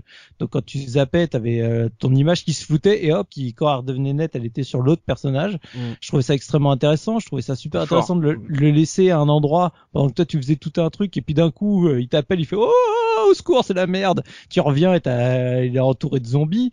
Enfin, tu sais, c'est ça crée une euh, un sentiment que voilà le, le personnage t'avais pas trop envie de le laisser tout seul. C'est vrai. T'avais toujours envie euh, un peu de le garder avec toi euh, parce que quand les passages où t'es vraiment obligé de te séparer, t'avais toujours cette tension de se dire ah mais est-ce qu'il va pas se passer quelque chose pour l'autre euh, pendant ce temps-là quoi. Mm. Et finalement est-ce que je lui ai laissé aussi assez de matos euh, pour se défendre au cas où quoi. Et donc euh, donc moi j'aimais beaucoup cette tension qui se crée euh, via ce via cette gestion des deux personnages. Alors après ça engendre d'autres soucis qui est surtout au niveau de l'IA où tu donnes quelques ordres mais c'est jamais très évident parce que bah quand tu es dans la même pièce euh, tu sais, les, les, IA, c'est toujours à... soit tu lui dis bon bah tu bouges pas, soit tu mitrailles tout, mais dans ces cas-là, Hmm. Il, a tendance à un peu trop s'exciter ou ce genre de choses. Mais voilà, j'aime beaucoup le système et moi, j'ai surkiffé le fait qu'il n'y ait plus de coffre. Ah ouais. Ah moi je, je c'est con parce que ça te fait faire plein d'allers-retours ou mais moi justement c'est ça, ça, faisait partie des trucs qui me dérangeaient un peu le coup du coffre Bluetooth où tu retrouves euh, tu stockes tout ton matos et puis après bah une fois que tu arrives à la, au boss de fin tu tu ressors tout le matos que tu as stocké et tu vas tu vas aller le viander. Moi j'aimais bien le fait d'être hyper limité là-dessus. Sur la carte, tu avais du coup dès que tu laissais un objet, il y avait le symbole pour dire là où tu l'avais laissé. Mmh. Donc moi je faisais des zones vraiment bien précises où je stocker les munitions, etc. en général, juste à côté des, des machines à écrire, hein, faut pas se hein, c'est des zones safe. Mais moi, j'ai beaucoup aimé ce, ce système-là, même si ça te rajoutait des allers-retours et donc une redondance. Euh, je trouvais ça vraiment intéressant. Le seul truc qui m'a frustré, c'est que les deux personnages ont que six euh, slots d'items par rapport à avant où tu avais toujours 8 Mhm. Et là, euh, même si tu en as deux, tu te retrouves qu'à 12, c'est juste 4 de plus euh, que de que le truc de départ, sachant que tu as deux personnages à gérer avec deux fois plus de matos, d'armes, etc. Et des habilités différentes aussi. Et des euh, habilités si différentes. vous vous souvenez, ouais. Ouais. ouais. Ça aussi, ça, parce que Rebecca pouvait mixer des herbes et pas. Euh, ah ouais, ça c'est. Et, et, pas et pas Billy. Et dès qu'il fallait pousser un objet un peu un peu lourd, il y avait que Billy qui pouvait le Et je crois qu'il y avait que Billy qui avait aussi le briquet. Je crois que c'est Billy qui avait le briquet et pas Rebecca de mémoire. Ah, je me souviens plus, mais ouais, t'as peut-être raison, ouais. Je me souviens plus de ça. Ça t'oblige, bien sûr, à, pas forcément paumer tes, tes personnages euh, dans les environnements, en fait t'es sûr qu'au bout d'un moment t'auras vraiment besoin de d'un des, des, personnages. Et donc euh, ne fais pas ne, ne laisse pas euh, Rebecca toute seule euh, mm. quelque part et ne pense pas que tu vas faire le jeu qu'avec Billy. Mais justement tiens looping toi justement qui a fait qui avait qui a eu une pause on l'a dit Code Veronica était très classique. Ça a changé rien du tout en termes de gameplay par rapport à la première trilogie.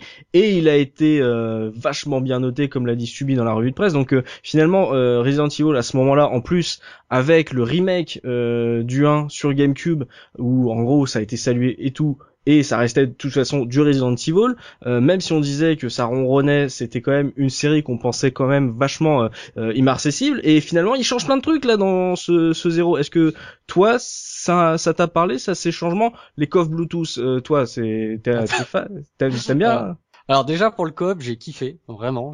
J'ai trouvé ça super sympa euh, et euh, vu que j'y ai joué récemment, ça m'a fait penser à un jeu que j'ai joué récemment qui s'appelle Brothers. Euh, ah, je, je, je, ne vois pas de quel jeu tu parles. voilà. Donc pas comme si j'en avais pas parlé dix minutes avant, quoi. voilà.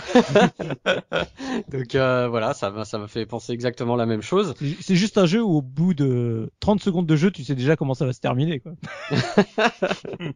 Mais bon, dans le maniement et tout, euh, non, j'ai trouvé ça, j'ai trouvé ça super cool. Par contre, il y a un truc qui est euh, qui est étrange. Euh, je reviens toujours sur les temps de chargement et sur les portes et tout ça parce qu'on a toujours ce système de portes. Autant euh, justement, tu les deux persos peuvent être à un endroit différent, tu peux swapper, ça reste très rapide. Autant t'as les deux persos qui sont côte à côte, tu passes une porte, il y a toujours un temps de chargement. je n'aime pas les portes. Voilà. Non mais on ne badine pas avec les traditions, monsieur. Je, vais te mettre, je vais te dire un scénario. T'as Rebecca d'un côté, t'as Billy de l'autre côté de la porte tu swaps entre les deux, ça va hyper vite. Tu ouvres la porte pour rejoindre l'autre, et ben non, t'as un temps de chargement. je dis mais c'est pas possible. oh la vache, c'est tordu, j'avais jamais pensé à ça. C'est génial, c'est génial. Bah oui, moi j'ai halluciné, je me suis dit attends, on est quand même sur GameCube, on est en 2003, 2004. Je de c'était pas un problème de. Ouais, il y a, y a pas, il y a pas de chargement en tant que tel, c'est juste qu'il laisse l'animation. Ouais, euh, ouais. ça, moi ça, ça me gave un peu, mais bon. Et euh, et moi par contre le coup des, de laisser les donc qui avait qui a plus de coffre, ça m'a saoulé. Mais alors, mais d'une force. Euh, j'ai pété un câble de laisser les objets, euh, de, de, courir euh, à gauche et à droite pour savoir où j'avais laissé tel objet, tel objet, vu que, comme disait Subi, il y a très peu de place dans l'inventaire. Mm. Euh, autant dans le Veronica, euh, si je me souviens, tu pouvais gagner, tu pouvais, enfin, tu pouvais trouver des sacoches pour agrandir ton espace d'inventaire. Mm. tandis que là, je crois que c'est pas possible dans dans le zéro. Donc euh, c'est hyper restreint et il euh, y a un truc que j'ai halluciné, c'est-à-dire que euh, donc tu laisses tes munitions par terre, hein, tout ça, et bon il y a, y a le, on parlait du train, donc après tu te retrouves dans le manoir, etc. T'as plusieurs spawns comme ça, il y a deux trois spawns très importants dans le jeu, et quand il y a un spawn, et eh ben tous les tous les objets que t'avais laissés par terre dans le train, ils spawnent tous au même endroit sur le, le truc suivant quoi. Bah oui, parce qu'il y a Billy qui avec son pied, il fait attends deux secondes, euh, Rebecca, attends, attends, attends, je ramène. Bah ouais, eh, tu, tu dis ça, mais ils auraient vraiment disparu. T'aurais eu encore plus les boules. Alors, ouais, mais là euh, c'est bête quoi. Tu te retrouves dans, tu te retrouves euh, dans un endroit et tu vois tous les trucs qui clignotent au sol. Tu sais, il y a les armes, les trucs, les grenades, il y a tout qui est au sol quoi. Donc, hmm. bon, à la limite, franchement, ils auraient pu remettre un coffre, quoi. Au moins, tu stockais ça, ça faisait propre. Enfin bon. Je vais vous faire une confidence euh, par rapport au fait justement que ça changeait les habitudes. C'est que j'avais pas compris que en gros il y avait plus de coffre Bluetooth euh, dans ce zéro. Et je me souviens mais parfaitement, j'ai dû mettre deux minutes avant de, de, de me décider de poser un objet. Hmm. J'étais, mais non. Oh, mais je vais pas le jeter parce que quand même. Vous, vous vous rappelez quand même que dans les Resident Evil, il y avait toujours ce concept totalement débile de vous n'avez plus besoin de cette clé, est-ce que vous voulez la jeter? Mais déjà à l'époque, je disais, attends, si j'ai le choix, c'est qu'il se passe un truc, qu'est-ce qui se passe là? Et là justement, c'est, et comment je fais? Ça fait, ça fait une heure que je joue, il y a pas un coffre. Je fais comment? Je fais comment? Et je me souviens, c'est psychologique, ça montre à quel point en fait, euh, on était habitué à des routines qui n'ont aucun sens, euh, qui ont aucune logique. Mais euh, voilà, je, je ne pouvais pas faire sans, tu vois. Bah, tu je, vais t'avouer, hein, moi j'ai dû regarder sur internet pour comprendre qu'on pouvait laisser Parce que je, te jure, je me suis je me suis retrouvé en faisant le jeu, j'ai pas compris, je me suis dit mais attends, mes inventaires ils sont pleins. Alors tu sais, j'utilisais les plantes. Je me dis mais c'est pas possible, j'ai utilisé toutes les plantes quoi. Je dis mais je, je vais Pourtant, plus avoir. il me semble de... que c'était expliqué ça, d'après mes souvenirs, oui, il mais- t'expliquait ça dès le début. Ah ouais mais moi je, comme je vous ai dit, je regarde pas les trucs moi. Ah, tu lisais pas les dossiers Ah non, moi je euh, dis rien, moi tout droit. Ah bah oui, bah alors là, mon bon monsieur, là on s'en sort plus. Mais c'est pour ça qu'il est content. C'est un train, voilà, bah je suis dans l'allée, c'est bon. Bon, C'est ça roule speed. tout droit, je sais où je vais. on en revient toujours au syndrome du joueur, quoi. C'est euh, oh, c'est exactement la même chose que le précédent, c'est nul. Oh, vous avez fait violer la ça. formule, c'est nul. C'est exactement ça. Et justement, là, tu me tends une perche géniale, Soubi, merci. Euh, justement, on parlait de Code Veronica qui est resté exactement euh, comme la première trilogie sur PlayStation, et ce zéro, justement, qui a apporté des nouveautés, qui a changé des habitudes. Pour vous, euh, c'était quoi le mieux? C'était euh, classique euh, Code Veronica ou euh, même si euh, ça n'a pas été euh, forcément un, un grand épisode, on va dire, dans toute la saga, les innovations euh, du zéro, Bruno Non, En, en fait, ce qui dessert vachement le zéro, c'est euh, qu'au niveau scénario, non pas qu'il soit catastrophique, mais il est vraiment sans surprise et, et trop plan-plan. Le duo, il est pas euh, sympa, mais pas exceptionnel, comme on l'a dit. Mm. Donc en fait, je pense que Code Véro a un scénario tellement marquant, euh, des ennemis tellement marquants, une ambiance euh, voilà tel- tellement extraordinaire que je pense que le, le zéro en comparaison pa- pâtit de ça. Et ma- malgré les améliorations de gameplay qu'il a amené, mais qui ne plaisent pas à tout le monde, la preuve, on le voit ce soir. Oui. Euh, en fait, pour moi, le, le zéro, il a pour lui surtout, euh, et ça on va en parler, la, le, le visuel, quoi, parce qu'il est, il est sublimement beau.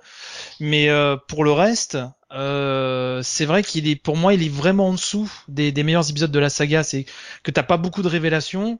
À moins d'être un fan hardcore, t'as deux trois infos sympas. Bon voilà. En termes de gameplay, effectivement, ils ont eu euh, les coronesses quoi, de- d'amener d'amener autre chose. Mm. Mais euh, comme on le disait, ça mène aussi beaucoup plus d'allées-venues. Un principe qui était déjà un peu critiqué dans les précédents épisodes, mais alors là, c'est vrai que tu fais beaucoup, encore plus allers-retours. d'allées-venues, etc. Et voilà, exactement.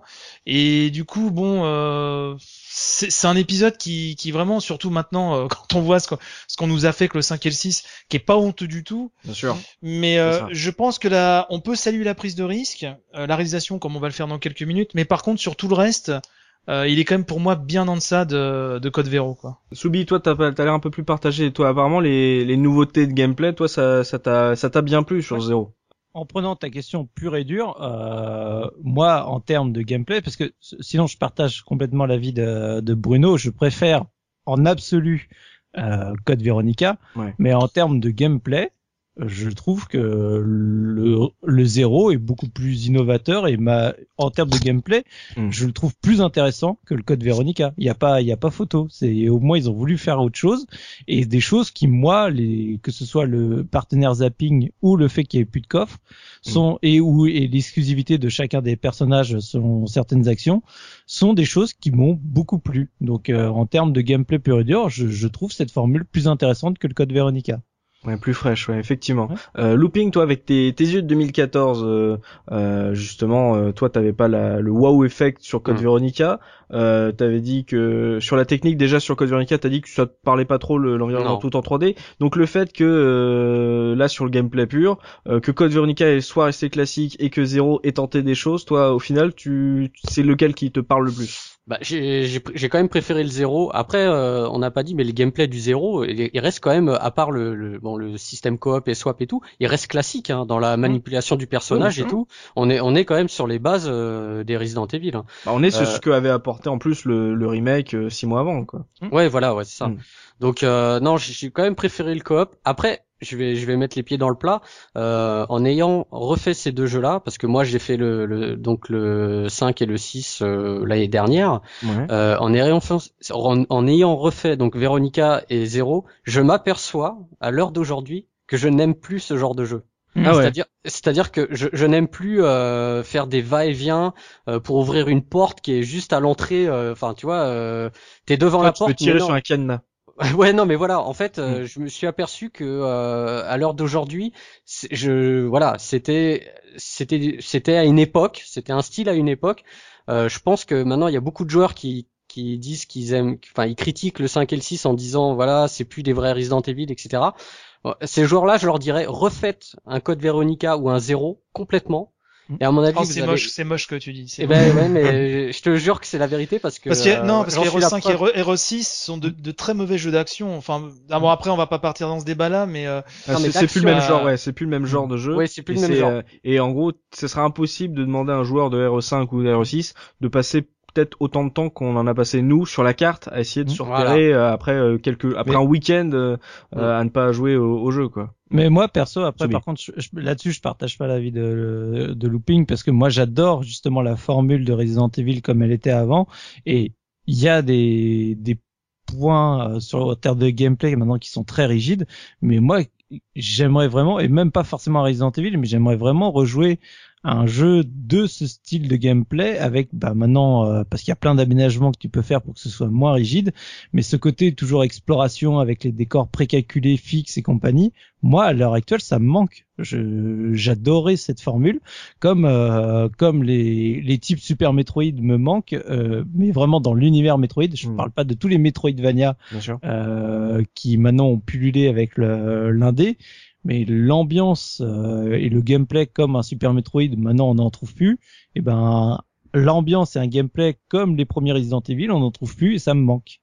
Mm. Et ça n'empêche pas d'aménager pour que ce soit moins rigide. C'est pas parce qu'on part pas dans un trip pure action, etc., que, que tu pouvais pas apporter sur ce type de gameplay des nouveautés euh, extrêmement intéressantes. Et moi, je l'avais, ça n'a presque rien à voir par rapport à, au Resident Evil, mais en gros, je me souviens que lorsque j'avais vu la démo du taxidermiste d'Heavy Rain, j'avais dit, mm. mais c'est comme ça que j'aimerais voir Resident Evil en fait cette mise en scène, ces personnages et tout, se déplacer avec euh, R2, euh, enfin pour avancer, c'est à peu près le même principe que appuyer vers haut pour aller tout droit. Tu tu, tu mettais un, la mise en scène d'Heavy Rain avec un gameplay de Resident Evil. Moi je disais mais banco les gars, mais moi je prends, je prends tout de suite, hein, ça va.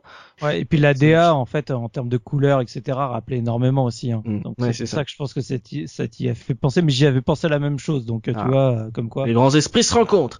Euh, mais c'est pour ça aussi c'est bien qu'on en parle justement de ce qu'on aime ce qu'on veut pour un Resident Evil parce que c'est justement un peu ça euh, qui fait qu'on fait ce podcast entre Code Veronica et euh, et euh, Zero parce que justement c'était une approche classique mais qui joue pas mal sur la forme avec la 3D totale, une mise en scène en mouvement et une version différente avec des nouvelles idées de gameplay qu'elles plaisent ou pas.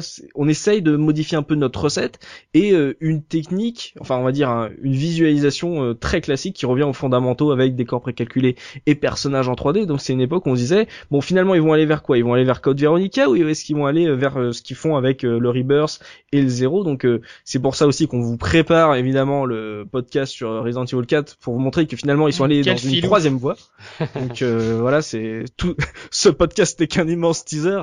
donc justement là je parle de, de technique avec ce, ce Resident Evil 0 Bruno, le fait qu'on arrive à des décors précalculer des personnages en 3D avec la technique qu'ils nous ont montré six mois plus tôt sur euh, Resident Evil Rebirth pour euh, que tout le monde comprenne. Euh, C'était une énorme claque ou une petite claquounette? Bah énorme, l'énorme claque, on l'avait surtout pris avec le, le, le remake du, du premier, quoi. Parce qu'on avait fait la comparaison, oui. voilà, effectivement. Euh, par contre, oui, c'était encore une claque euh, puisque bah il est, il est, il est sublime quoi. Voilà, moi je pense que c'est un et aujourd'hui encore, euh, tu te balades dans des tableaux quoi. C'est euh, t'as as des plein de petites animations euh, qui rendent l'ensemble plus vivant. Euh, t'as as une couleur par rapport au premier, ce que j'aime bien, enfin par rapport au, au Rebirth. On va l'appeler Rebirth, hein, même si c'est pas son vrai nom, mais ce sera plus simple. Par rapport au Rebirth, t'as, hum, je trouve que t'as un effet vieille photo sur euh, Resident Evil 0, un peu un côté sépia euh, mm, mm. Euh qui est très qui est très marquant dans certaines zones qui lui donne un peu justement ce côté regardez c'est le c'est avant le premier c'est c'est ancien enfin il y a un grain particulier je trouve voilà qui, qui, est très qui est très sympa et bah, surtout tu vois moi, hmm. c'est un truc qui m'a complètement perturbé par rapport au premier. Ah et, et, parce que en fait, je, je, le trouvais en termes de détails, etc., tout aussi magnifique que le premier, voire plus. Mais à cause de ce grain-là, et eh bah finalement en termes de couleur, euh, rendu général, et eh ben je le trouvais plus moche que le Rebirth. Ah ouais. Ouais, mais ça le différencie, tu vois, c'est ça qui est bien, c'est lui donner une couleur, euh, je trouve. Euh... Ouais, mais je trouvais que ça lui donnait un, un teint palo. Ah bah, les personnages, ils étaient aussi gris que les zombies. Hein. Ouais, j'avais l'impression d'avoir la version malade, quoi. la version qui a 42 fiefs, quoi. Mm. c'est ça. Ah, moi, moi, ça m'a, ça m'a plu en fait, et, et non mais je, je conclurai là-dessus, c'est que moi, ce qui m'a beaucoup marqué, c'est que c'est vrai que les trois quarts du jeu sont sont allés quand même très très classiques malgré les apports de gameplay, je trouve que les situations, et ça c'est important, je voulais absolument le souligner, c'est que les situations, je les trouve plus classiques que Code Véro. Et ça aussi pour moi, ça, ça dessert zéro, c'est que à part la première partie du train, qui est vraiment géniale, qui change vraiment avec tout ce qu'on a connu. Euh, pour moi, Zéro aussi, si j'ai encore un peu d'affect pour lui, c'est surtout pour la partie euh, dans le train en fait. Mais tout ce qui se passe après, je trouve que au niveau du déroulement de, ce qu'on a y faire, c'est euh, beaucoup ah. plus classique. Hmm. Ah, comme je disais, si tu, aimes taper, si tu aimes taper du, de l'aller-retour, t'es servi avec le zéro. ah, voilà, au, niveau des ambiances, des lieux à visiter, mm. je, je, le trouve plus classique que Code Véro en fait. À, par le train. Donc ça aussi, je pense que ça dessert un peu le, le zéro, mais visuellement, euh, il est, euh, il est splendide quoi. Il est splendide. Oui, carrément. Looping, justement, quand on parlait de la technique de Code Veronica, euh, tu nous disais que pour toi, ça te parlait pas trop les décors tout en 3D parce qu'on y parlait en détail. Euh, mm. Et tu nous parlais de la comparaison avec la première trilogie, hein, donc euh, sur 32 bits. là, justement, cette technique qui revient, donc décor précalculé, personnage en 3D avec le, le, moteur qu'ils ont proposé pour ces deux épisodes sur GameCube, là, j'imagine que c'était du pain béni là pour toi. Alors, il faut savoir les gars que moi, je n'ai jamais fait le Rebirth, donc oh mon dieu. Eh ben oui. Et moi, j'ai, moi, je bah, suis pas. Que faites-vous ici, monsieur Que faites-vous dans ce podcast je, Bon, je, je, le connais, mais je l'ai jamais fait entièrement. Euh, donc, effectivement, euh, là, quand j'y ai joué, j'ai trouvé ça magnifique parce que euh, le Rebirth, je vois comment il est, mais je l'ai jamais, mmh, jamais parcouru, tu vois. Donc, jamais vu bouger devant tes mains. Oui, voilà, j'ai vu des images, etc. Mais euh, non, là j'ai trouvé ça vraiment magnifique et comme on disait, euh, c'est là où tu vois que la GameCube quand même, euh, elle envoyait du bois quoi. Euh, c'est dommage qu'elle ait pas eu plus de jeux que ça finalement qui, qui exploitaient pleinement son, son potentiel, mmh. parce que parce que graphiquement c'est c'est très beau quoi. Il y a effectivement, et ce que j'ai bien aimé justement dans, je sais pas si dans le Rebirth il y avait ça dans les dans les dans les décors précalculés, c'est-à-dire que il y a des animations dans le décor. Ouais, il y, avait ça dans le. Oui, ouais, C'est tout ce qui fait sa force. C'est que en gros, c'est c'est pas seulement euh, des tableaux super, c'est que tu les sens vivre. C'est euh, euh, un, un, évier rempli d'assiettes avec de l'eau, les éclairs qui éclairent une pièce. C'est mm. que d'un seul coup, euh, même si moi enfin y a on peut faire le débat des décors précalculés des décors 3D euh, ça apporte différentes choses le fait de retrouver une mise en scène très fixe euh, tu peux penser à une régression par rapport euh, à Code Veronica qui d'un seul coup euh, avait du mouvement, mais en termes d'ambiance, de présentation des décors, mais tu tu peux pas faire mieux en décor précalculé que ce qu'a proposé Capcom. C'est d'une beauté, mais à tomber par terre. T'avais des beaux travelling aussi, t'avais comme des travelling aussi, ils jouaient avec des effets de caméra aussi, malgré le fait que ce soit en 2D. Le mouvement du train, oh là là. Quand tu es quand es sur le train et, ouais et que t'avances, tu sais, dans la tempête là au-dessus du train, c'est super bien fait. Franchement, la pluie est super bien faite. Hein, vraiment, c'est un très beau jeu, hein, je trouve. Et tu vois qu'à l'heure actuelle, ça fait plus de 10 ans et c'est toujours aussi beau et ça claque toujours autant. Alors mm. pourquoi on n'en fait plus aujourd'hui quoi? Euh, C'est ça qui est dommage. Euh, avant de passer à l'OST et, et, à la conclusion de ce podcast, on va quand même refaire une revue de presse donc euh, sur ce 0 sur ce Resident Evil 0. On est deux ans après Code Veronica, donc euh, Soubi, euh, on avait parlé euh, dans ta première revue de presse justement de la petite critique qui pointait sur le fait que bah, c'est pareil qu'avant, ça ne bouge pas. Là justement, on est un peu dans l'euphorie du Rebirth certainement. la presse, elle en a pensé quoi de, de ce Resident Evil 0 Alors, ah, du coup, je vais t'embêter un petit peu parce que je voulais faire une petite parenthèse à la Mikado, ça faisait longtemps. en fait, avec la série Resident Evil, j'ai un, j'ai un affect assez particulier par rapport à, comme j'en parle au tout début pour Code Veronica. Euh, je l'ai fait en même temps que Alone in the Dark The New Nightmare, qui a été développé par Darkworks. Darkworks, qui est un studio parisien. Ouais.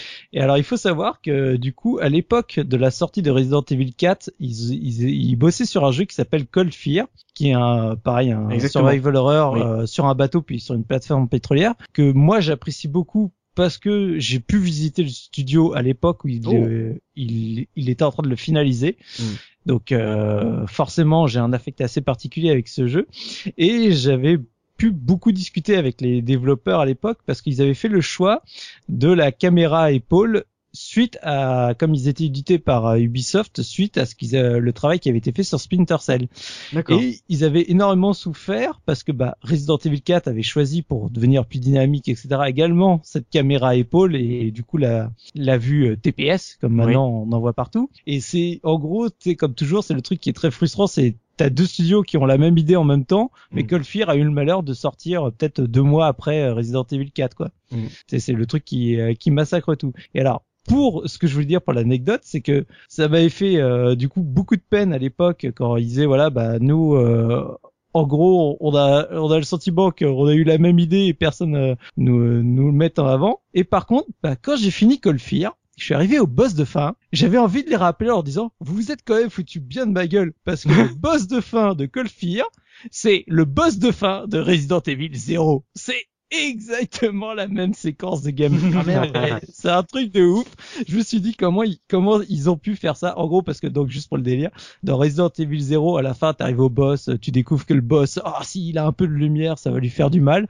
Donc t'as Rebecca qui euh, court tout autour de la salle pour ouvrir quatre euh, quatre verrous, et toi tu passes ton temps à te battre avec le boss pour l'attirer pour pas qu'il vienne, euh, on va dire, euh, mettre une trempe à, à, à Rebecca. Et bah dans Cold Fear, le boss final, c'était sur une plateforme, t'as quatre pylônes et qu'il faut qu'elle euh, mette du C4 dessus. Et donc t'as le boss qui court après, toi t'es en train de shooter le boss pour qu'il vienne te voir toi pendant que la nénette est en train de de de, de mettre du C4 sur les quatre pylônes quoi. C'est ah, exactement la même chose. C'est exactement la même chose. Donc là, sur le coup, j'étais là, je fais ah là là là, là. il pouvait il pouvait parler que voilà euh, limite euh, on leur reprochait d'avoir copié Resident Evil 4 alors que finalement là où ils avaient vraiment copié un truc c'était sur le boss de fin par rapport à Resident Evil 0 quoi. Peut-être un jour on fera sur sur Dark Wars parce que tu as parlé de deux jeux que j'adore qui sont New Nightmare et et Cold Fear je l'attendais comme un fou après New Nightmare ouais c'est mais ça fait du bien de, de parler aussi ça de la, du survival à la française ouais.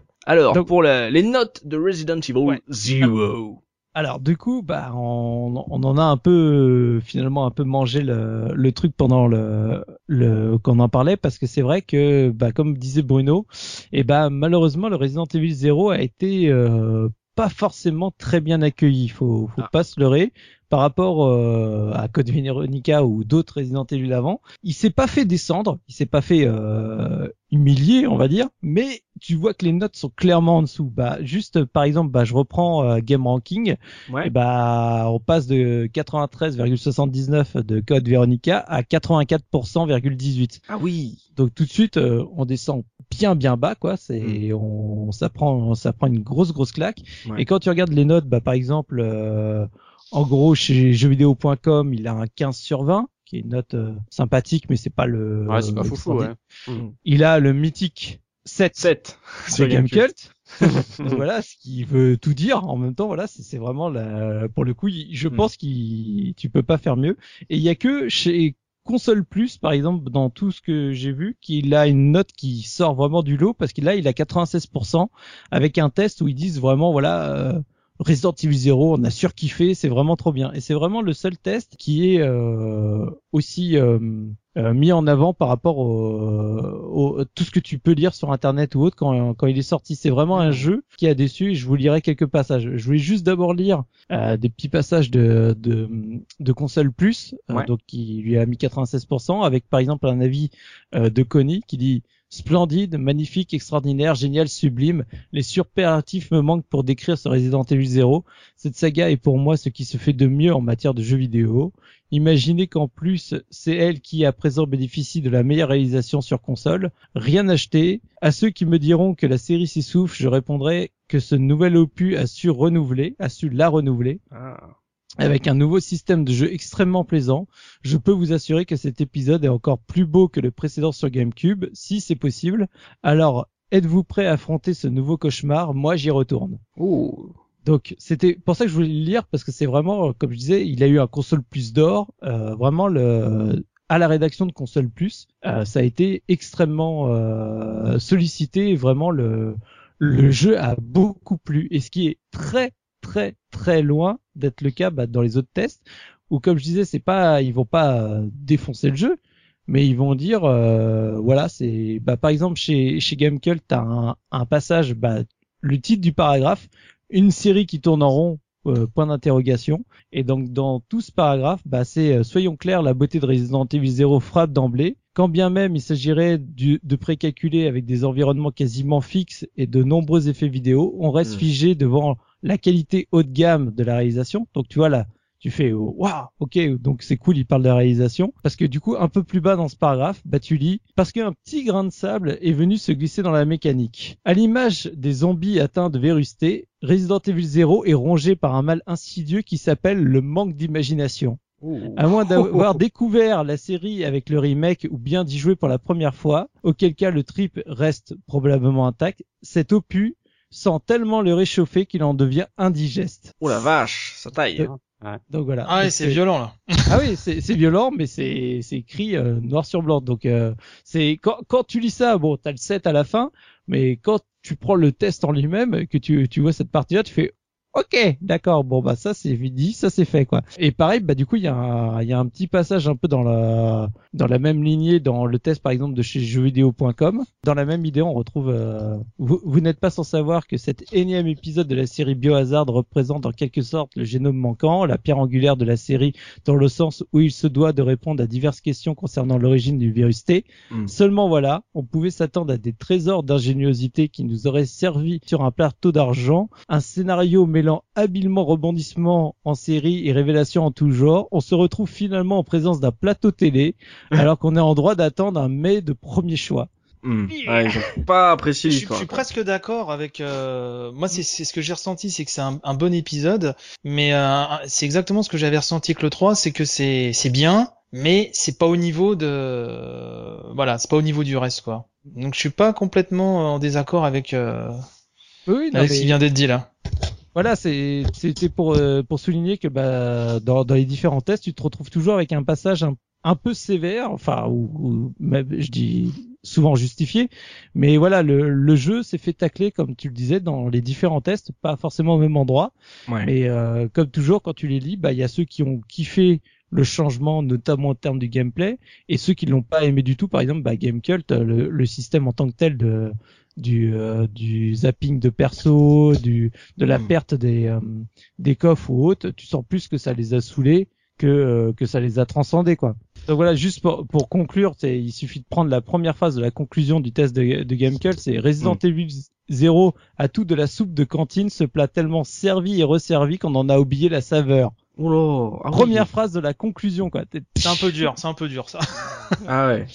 Et alors, je parle pas de la version Wii parce que là, pour le coup, la version Wii c'est vraiment fait sabrer parce qu'il faut savoir que bah en fait, comme la GameCube, enfin comme la Wii en plus c'est rétrompatible GameCube puisque c'est quasiment une GameCube. Oui. Bah en gros, les gens ils disent mais pourquoi me servir un jeu réédité qui est strictement la même chose que la version GameCube puisqu'il y a vraiment aucun ajout, alors que si je l'achète en occasion sur GameCube, je l'ai pour moins cher quoi.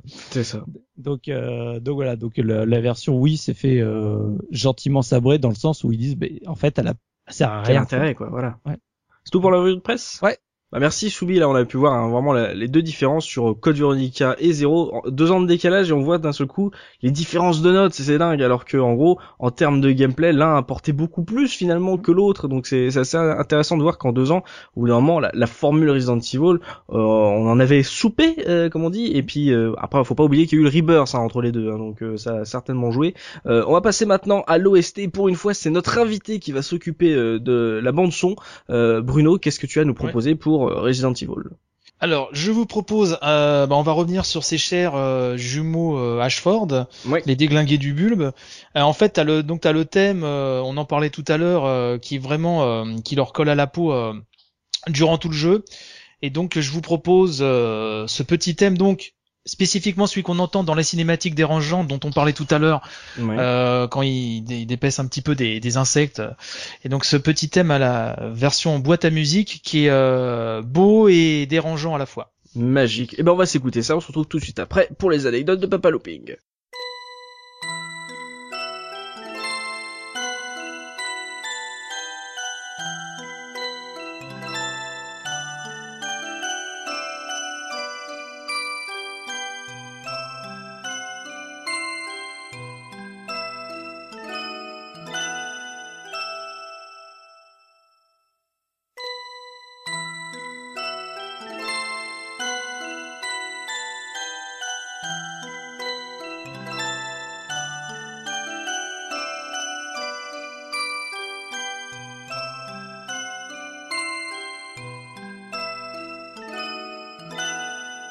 Alors, looping, là, Resident Evil Code Veronica, Resident Evil 0, euh, en termes d'anecdotes, j'imagine qu'on a oublié des choses, vas-y, dis-nous tout.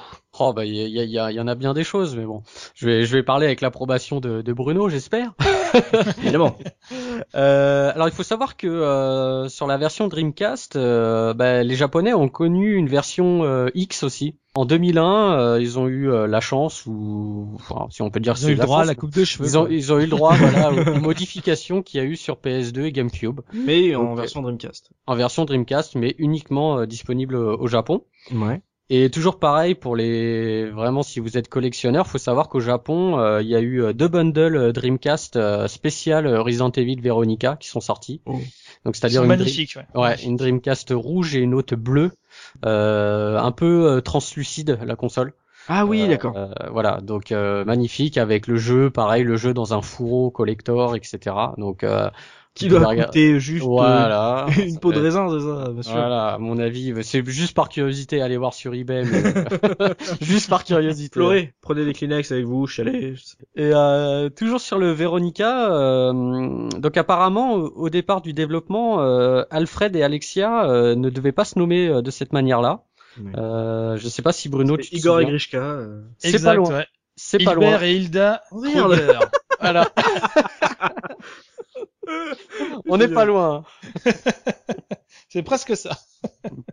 Donc ils ont ils ont modifié. Euh, sinon concernant le le zéro, euh, on connaît la signification du tatouage de Billy. Ah, tu sais ce que c'est ou pas? J'ai pas le temps, mon esprit est ailleurs, je ne sais pas. Euh... Non, ça vient d'une c'est une référence à une chanson de Queen, c'est euh, Mother Love. Oh. Bah, d'ailleurs, je sais pas si tu en parlais, mais là tu me parles de zéro. Euh, je vous rappelle au début de podcast que euh, Capcom avait dit que les numéros sur les Resident Evil c'était pour les épisodes sur, PS sur PlayStation. Hein.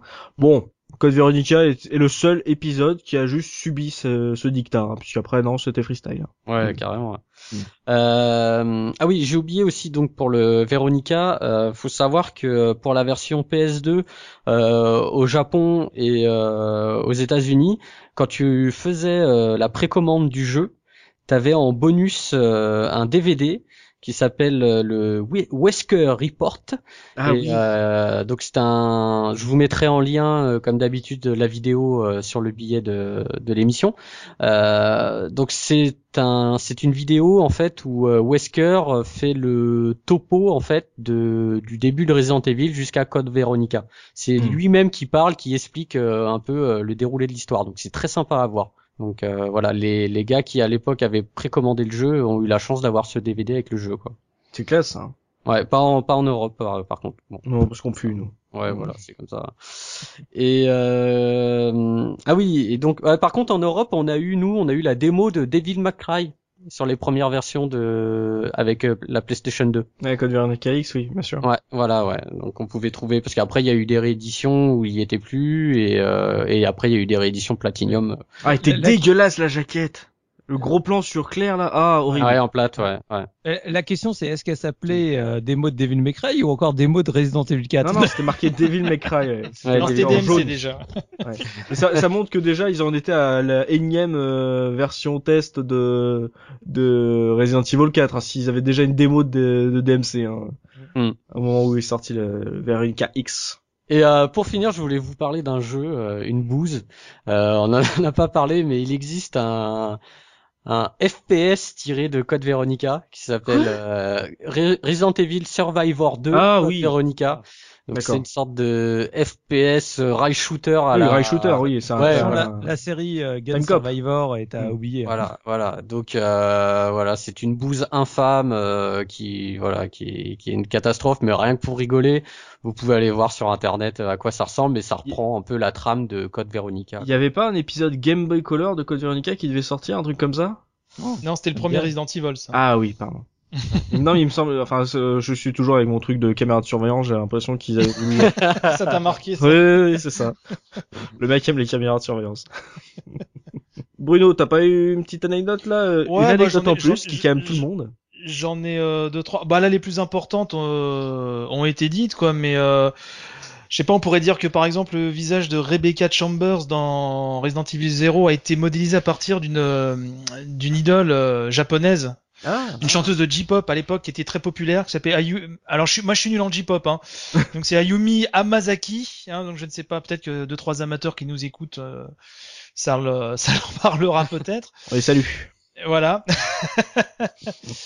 Et euh, qu'est-ce que je pourrais vous dire aussi? Euh, Oui, que ce fameux Steve de Code Vero, on le retrouve dans le jeu euh, SNK vs Capcom Card Fighter sur Nintendo DS. Oh merde. Donc, est un jeu de combat de cartes et donc t'as une carte qui a l'effigie de de, de Steve. Hey, I'm coming over. Et ouais. et, euh, et là, euh, donc on parlait de Resident Evil Survivor 2, euh, donc Code Veronica, donc le rail shooter. Et donc dedans, euh, tu peux débloquer en personnage jouable Juan Raval, qui est donc ah, le, joaillier, voilà, le joaillier de mm. de cette chair euh, Claire. Et voilà, donc euh, deux trois petites anecdotes en plus. Ça, J'ai envie de le faire. Magique. Euh, donc là, c'était vraiment pour les anecdotes hein, euh, sur les trucs qu'on a pu oublier. Euh, on passe maintenant à l'Argus, toujours avec Looping. Et Looping, tu as une offre à, demander à Bruno. Alors Bruno, comme ça, sans savoir, combien tu donnerais pour une version Dreamcast, donc du Resident Evil Code Veronica, en état propre, on va dire? Alors attends, parce que là c'est vrai que le marché du rétro, je, je le suis plus trop vu que les, les jeux je les ai. Euh, à l'époque ça devait rien coûter, mais comme maintenant c'est un peu euh, fluctuant. Euh, une version euro tu dis? Ouais, pâle, propre. Euh, propre? Oh, je sais pas 10 10 15 euros, je sais pas. Oh, écoute, t'étais pas très loin. Alors, faut savoir que euh, là, quand j'ai fait l'Argus, ouais. c'est c'est une des premières fois où je vois des prix assez, un éventail de prix assez aussi large. D'accord. Euh, c'est c'est vraiment là je vais je vais vous dire si vraiment vous cherchez à acheter euh, que ça soit le code Veronica ou le zéro, il faut vraiment fouiner parce qu'il y a vraiment de tout. Alors effectivement pour le Dreamcast complet euh, PAL on est entre plutôt 15 et 30 euros. Mmh. Donc euh, voilà Bruno t'étais ah, quand même ouais ouais, ouais c'est un peu plus que ce que tu pensais hein. Euh, après je parle des versions quand même correctes hein, euh, ou ah, pas, on passe quand même du simple au double hein. Ben voilà, c'est pour ça que je dis ça. Hein. Et attends, encore, ça va être pire. euh, la version PS2 euh, de Code Veronica, soit en Platinum, soit en version normale, euh, c'est-à-dire, mais pas forcément avec le, le DVD de May Cry, euh, on est entre 5 et 10 euros. Donc bon, Hein, ça c'est ça reste euh, ça reste les je, je l'ai la version euh, platinum. Et la, jaquette mais j'en peux plus hein, c'est clair et alors euh, ce qui est hallucinant c'est la version la version GameCube voilà. ah, bah et la version américaine surtout je crois. Ouais. qui est vraiment euh, hyper cotée ouais. parce qu'apparemment elle est assez rare oui j'avais vu ça. J'ai pas les cotes mais très, très peu d'exemplaires édités. Voilà ouais. Donc effectivement la version GameCube ça part de 30 euros. Déjà de base ok. de base et euh, ça peut monter jusqu'à 150 euros quoi. Oh là là là là. Mais il y a deux, mais vraiment quand je vous dis il y a un éventail de prix, c'est-à-dire que vraiment il faut chercher. Si vous voulez l'acheter, euh, faites le bon coin, faites euh, voilà le eBay, les fins fonds d'eBay parce que voilà on peut le trouver à 30 comme à 150. Donc euh, voilà. Alors nous on vous conseille prenez plutôt à 30. Hein, bah oui. une petite astuce à 30, si t'en as vraiment vu à 30, c'est une bonne affaire. Hein, parce que... il y en a, il y en a. et pour la, pour l'anecdote, je fais juste une ah, petite parenthèse. Les, les, versions GameCube, donc de RE2, RE3 et Code Vero, à l'époque, quand elles étaient annoncées, je, les avais achetées euh, sur le net. Euh, c'était un site anglais, donc à l'époque, tout le monde s'en tartinait le fion royalement. Donc moi, je les avais pris, et je crois à 15 euros pièce à l'époque. Euh, pour ma collection. Et bizarrement, euh, quelques temps après, tu les retrouvais à 90 euros, 100 euros dans les boutiques et j'étais mort de rire quoi. comme quoi ça tient vraiment à rien quoi. À, l'époque quand c'est sorti mais tout le monde s'en foutait quoi. Tout le monde s'en foutait. Et donc pour euh, Resident Evil 0 euh, ouais. alors là la version GameCube on est entre 20 25 euros. Et euh, la version Wii 25 euros. Parce que bon ça c'est le même jeu hein, de toute façon. Ça reste ça reste correct il y a que la taille du CD qui change hein. oui voilà. c'est ça. Ouais. et je vous ai trouvé un petit prix de l'escroc là qui va bien. Ah alors prix de l'escroc. pour moi c'est un prix de l'escroc. Vous allez écouter donc, nous avons la, en GameCube, on a, on a la, on a le complet là. On a le Resident Evil Rebirth, le 2, le 3, le 4, le 0, le Veronica. Donc, tous les épisodes GameCube, d'accord ouais, D'accord. Accrochez-vous à votre siège, les gars. 1589 euros, 90, euh, plus 29,99 de frais de port. ah bah oui, parce que là, à ce prix-là, euh, tu... 1600 balles, quoi. alors, euh, je veux dire. Tu les as pas tous, euh, Bruno? Oh, ça va, c'est correct. ça, ça reste correct. Je veux dire, même si je sais qu'il y en a qui sont rares sur GameCube, attends, 1600 euros le complet, non mais là c'est craquage quoi. Non mais cette personne est malade. Bah, D'ailleurs, faut, faut préciser aux auditeurs parce que vous aimez bien aussi les, les prix de l'escroc. Euh, si on donne pas les noms euh, de ces gens, c'est aussi des fois pour éviter qu'en gros, alors moi je vais foutre un prix dégueulasse, je vais mettre à 250 000 euros pour me retrouver sur la case rétro. Euh, tu vois, un jour on arrivera à une sorte de dérive où t'as des caseurs qui vont dire moi aussi je vais être dans le podcast, je vais faire une, je vais faire une connerie. c'est que le prix de l'escroc c'est c'est vraiment pour vous pour se moquer de, des fous. Hein. Les, les, mecs ils ont une case en moins, hein, oui bien sûr. Et je voulais euh, vous donner un peu les ventes euh, mondiales aussi euh, des jeux. Donc vite fait, on a le pour savoir hein, le, le, Resident Evil le plus vendu, c'est le 5 avec 6,6 millions de, de ventes. Et oui, c'est comme ça. Et donc le mec casse l'ambiance à la fin du podcast, c'est génial. bah, en fin de tableau, on trouve le Resident Evil Révélation avec 1,1 million de, de ventes. Ah ouais. Et donc le Resident Evil 0 euh, se retrouve pas loin euh, vers la fin avec 1,25 million. Hmm. Donc ça a pas été un carton euh, phénoménal. Il est pas aimé. Hein. Ah oui. Il est boudé et puis il est sorti sur peu de. Il est sorti que chez Nintendo. Donc forcément. Ouais, voilà. Mais même en interne, il était pas. Mikami lui portait pas un un amour infini à Resident Evil 0. C'est bien pour ça qu'il a cassé tous les codes après que le 4. Je crois que même lui, ça commençait un peu à le, à, le gonfler. Ouais, ouais, mais même, même de son aveu, quoi. Vous mm. ressortez les interviews de l'époque. Euh, donc bon, et c'est, c'est un peu triste pour le jeu, ouais, qu'a, mon ami, qui, a, qui, a, dû coûter euh, quand même une petite somme et qui s'est pas bien vendu, quoi. Et du coup, le Veronica, tout, tout support, on est à, on est à 3 millions de ventes. Mm. alors qu'il a beaucoup plus de support que euh, zéro, hein. Ouais, ouais, tout à fait. Oh, il en fait le double quand même. Hein, ah oui, mais quand même, PS2, bah euh, PS2 GameCube, euh, Dreamcast. Ouais. Mm. Et ça, faut le prendre en compte pour les épisodes 5 et 6 parce que ce sont, ce sont les premiers épisodes qui ont été tout de suite multi-support mm. et qu'on bénéficie d'une promo absolument euh, digne des plus grands blockbusters au cinéma, chose que mm. n'avaient pas les, les anciens, euh, les anciens épisodes. Ouais, bien sûr. C'était des succès avant même d'être joués. Oui, quasiment. Ouais. Donc euh, voilà, belle belle belle remarque de de de, de, de vente hein, finalement hein, sur zéro qui a été boudé, que ce soit par la presse en plus en en 2002 par les joueurs parce qu'il s'est pas vendu des masses malgré euh, une ressortie sur Wii, mais comme on l'a dit, eh, pourquoi faire? Euh, Quel intérêt? Pourtant tuer un scorpion, il y a que ça devrait quoi. voilà, c'est forcément là quand tu es un scorpion, c'est c'est je ne peux que quitter le podcast là-dessus. Euh, parce que voilà, c'est la meilleure euh, remarque de, de ce podcast. euh, comme vous avez pu voir, on a vraiment montré ces deux jeux. Euh, on vous a parlé de ces deux jeux, de la manière dont on les appréhendait. Vous avez pu voir qu'on n'était pas forcément d'accord sur les manières, sur le gameplay, sur le l'utilisation de la 3D totale ou pas. Donc c'est vraiment, ça va nous amener à un énorme podcast sur Resident Evil 4 parce qu'il y a énormément de choses à dire sur celui-là puisqu'il change tout. Parce que là, on a pu se servir de notre premier podcast, donc podcast numéro 16 sur la première trilogie Resident Evil sur PlayStation parce que c'est les mêmes bases. Là, d'un ce coup, avec Resident Evil 4, on va arriver à un tout nouvel univers, donc forcément, il faut qu'on prenne le temps de bien vous en parler, de montrer euh, tout ce qui a changé, la manière dont on a appréhendé ça à l'époque quand on y a joué. Donc euh, ça, vous inquiétez pas, un C4, vous aurez un podcast sur Resident Evil 4 donc euh, vous inquiétez pas, on mettra 5 après comme ça voilà dans les anecdotes, on ne sait pas.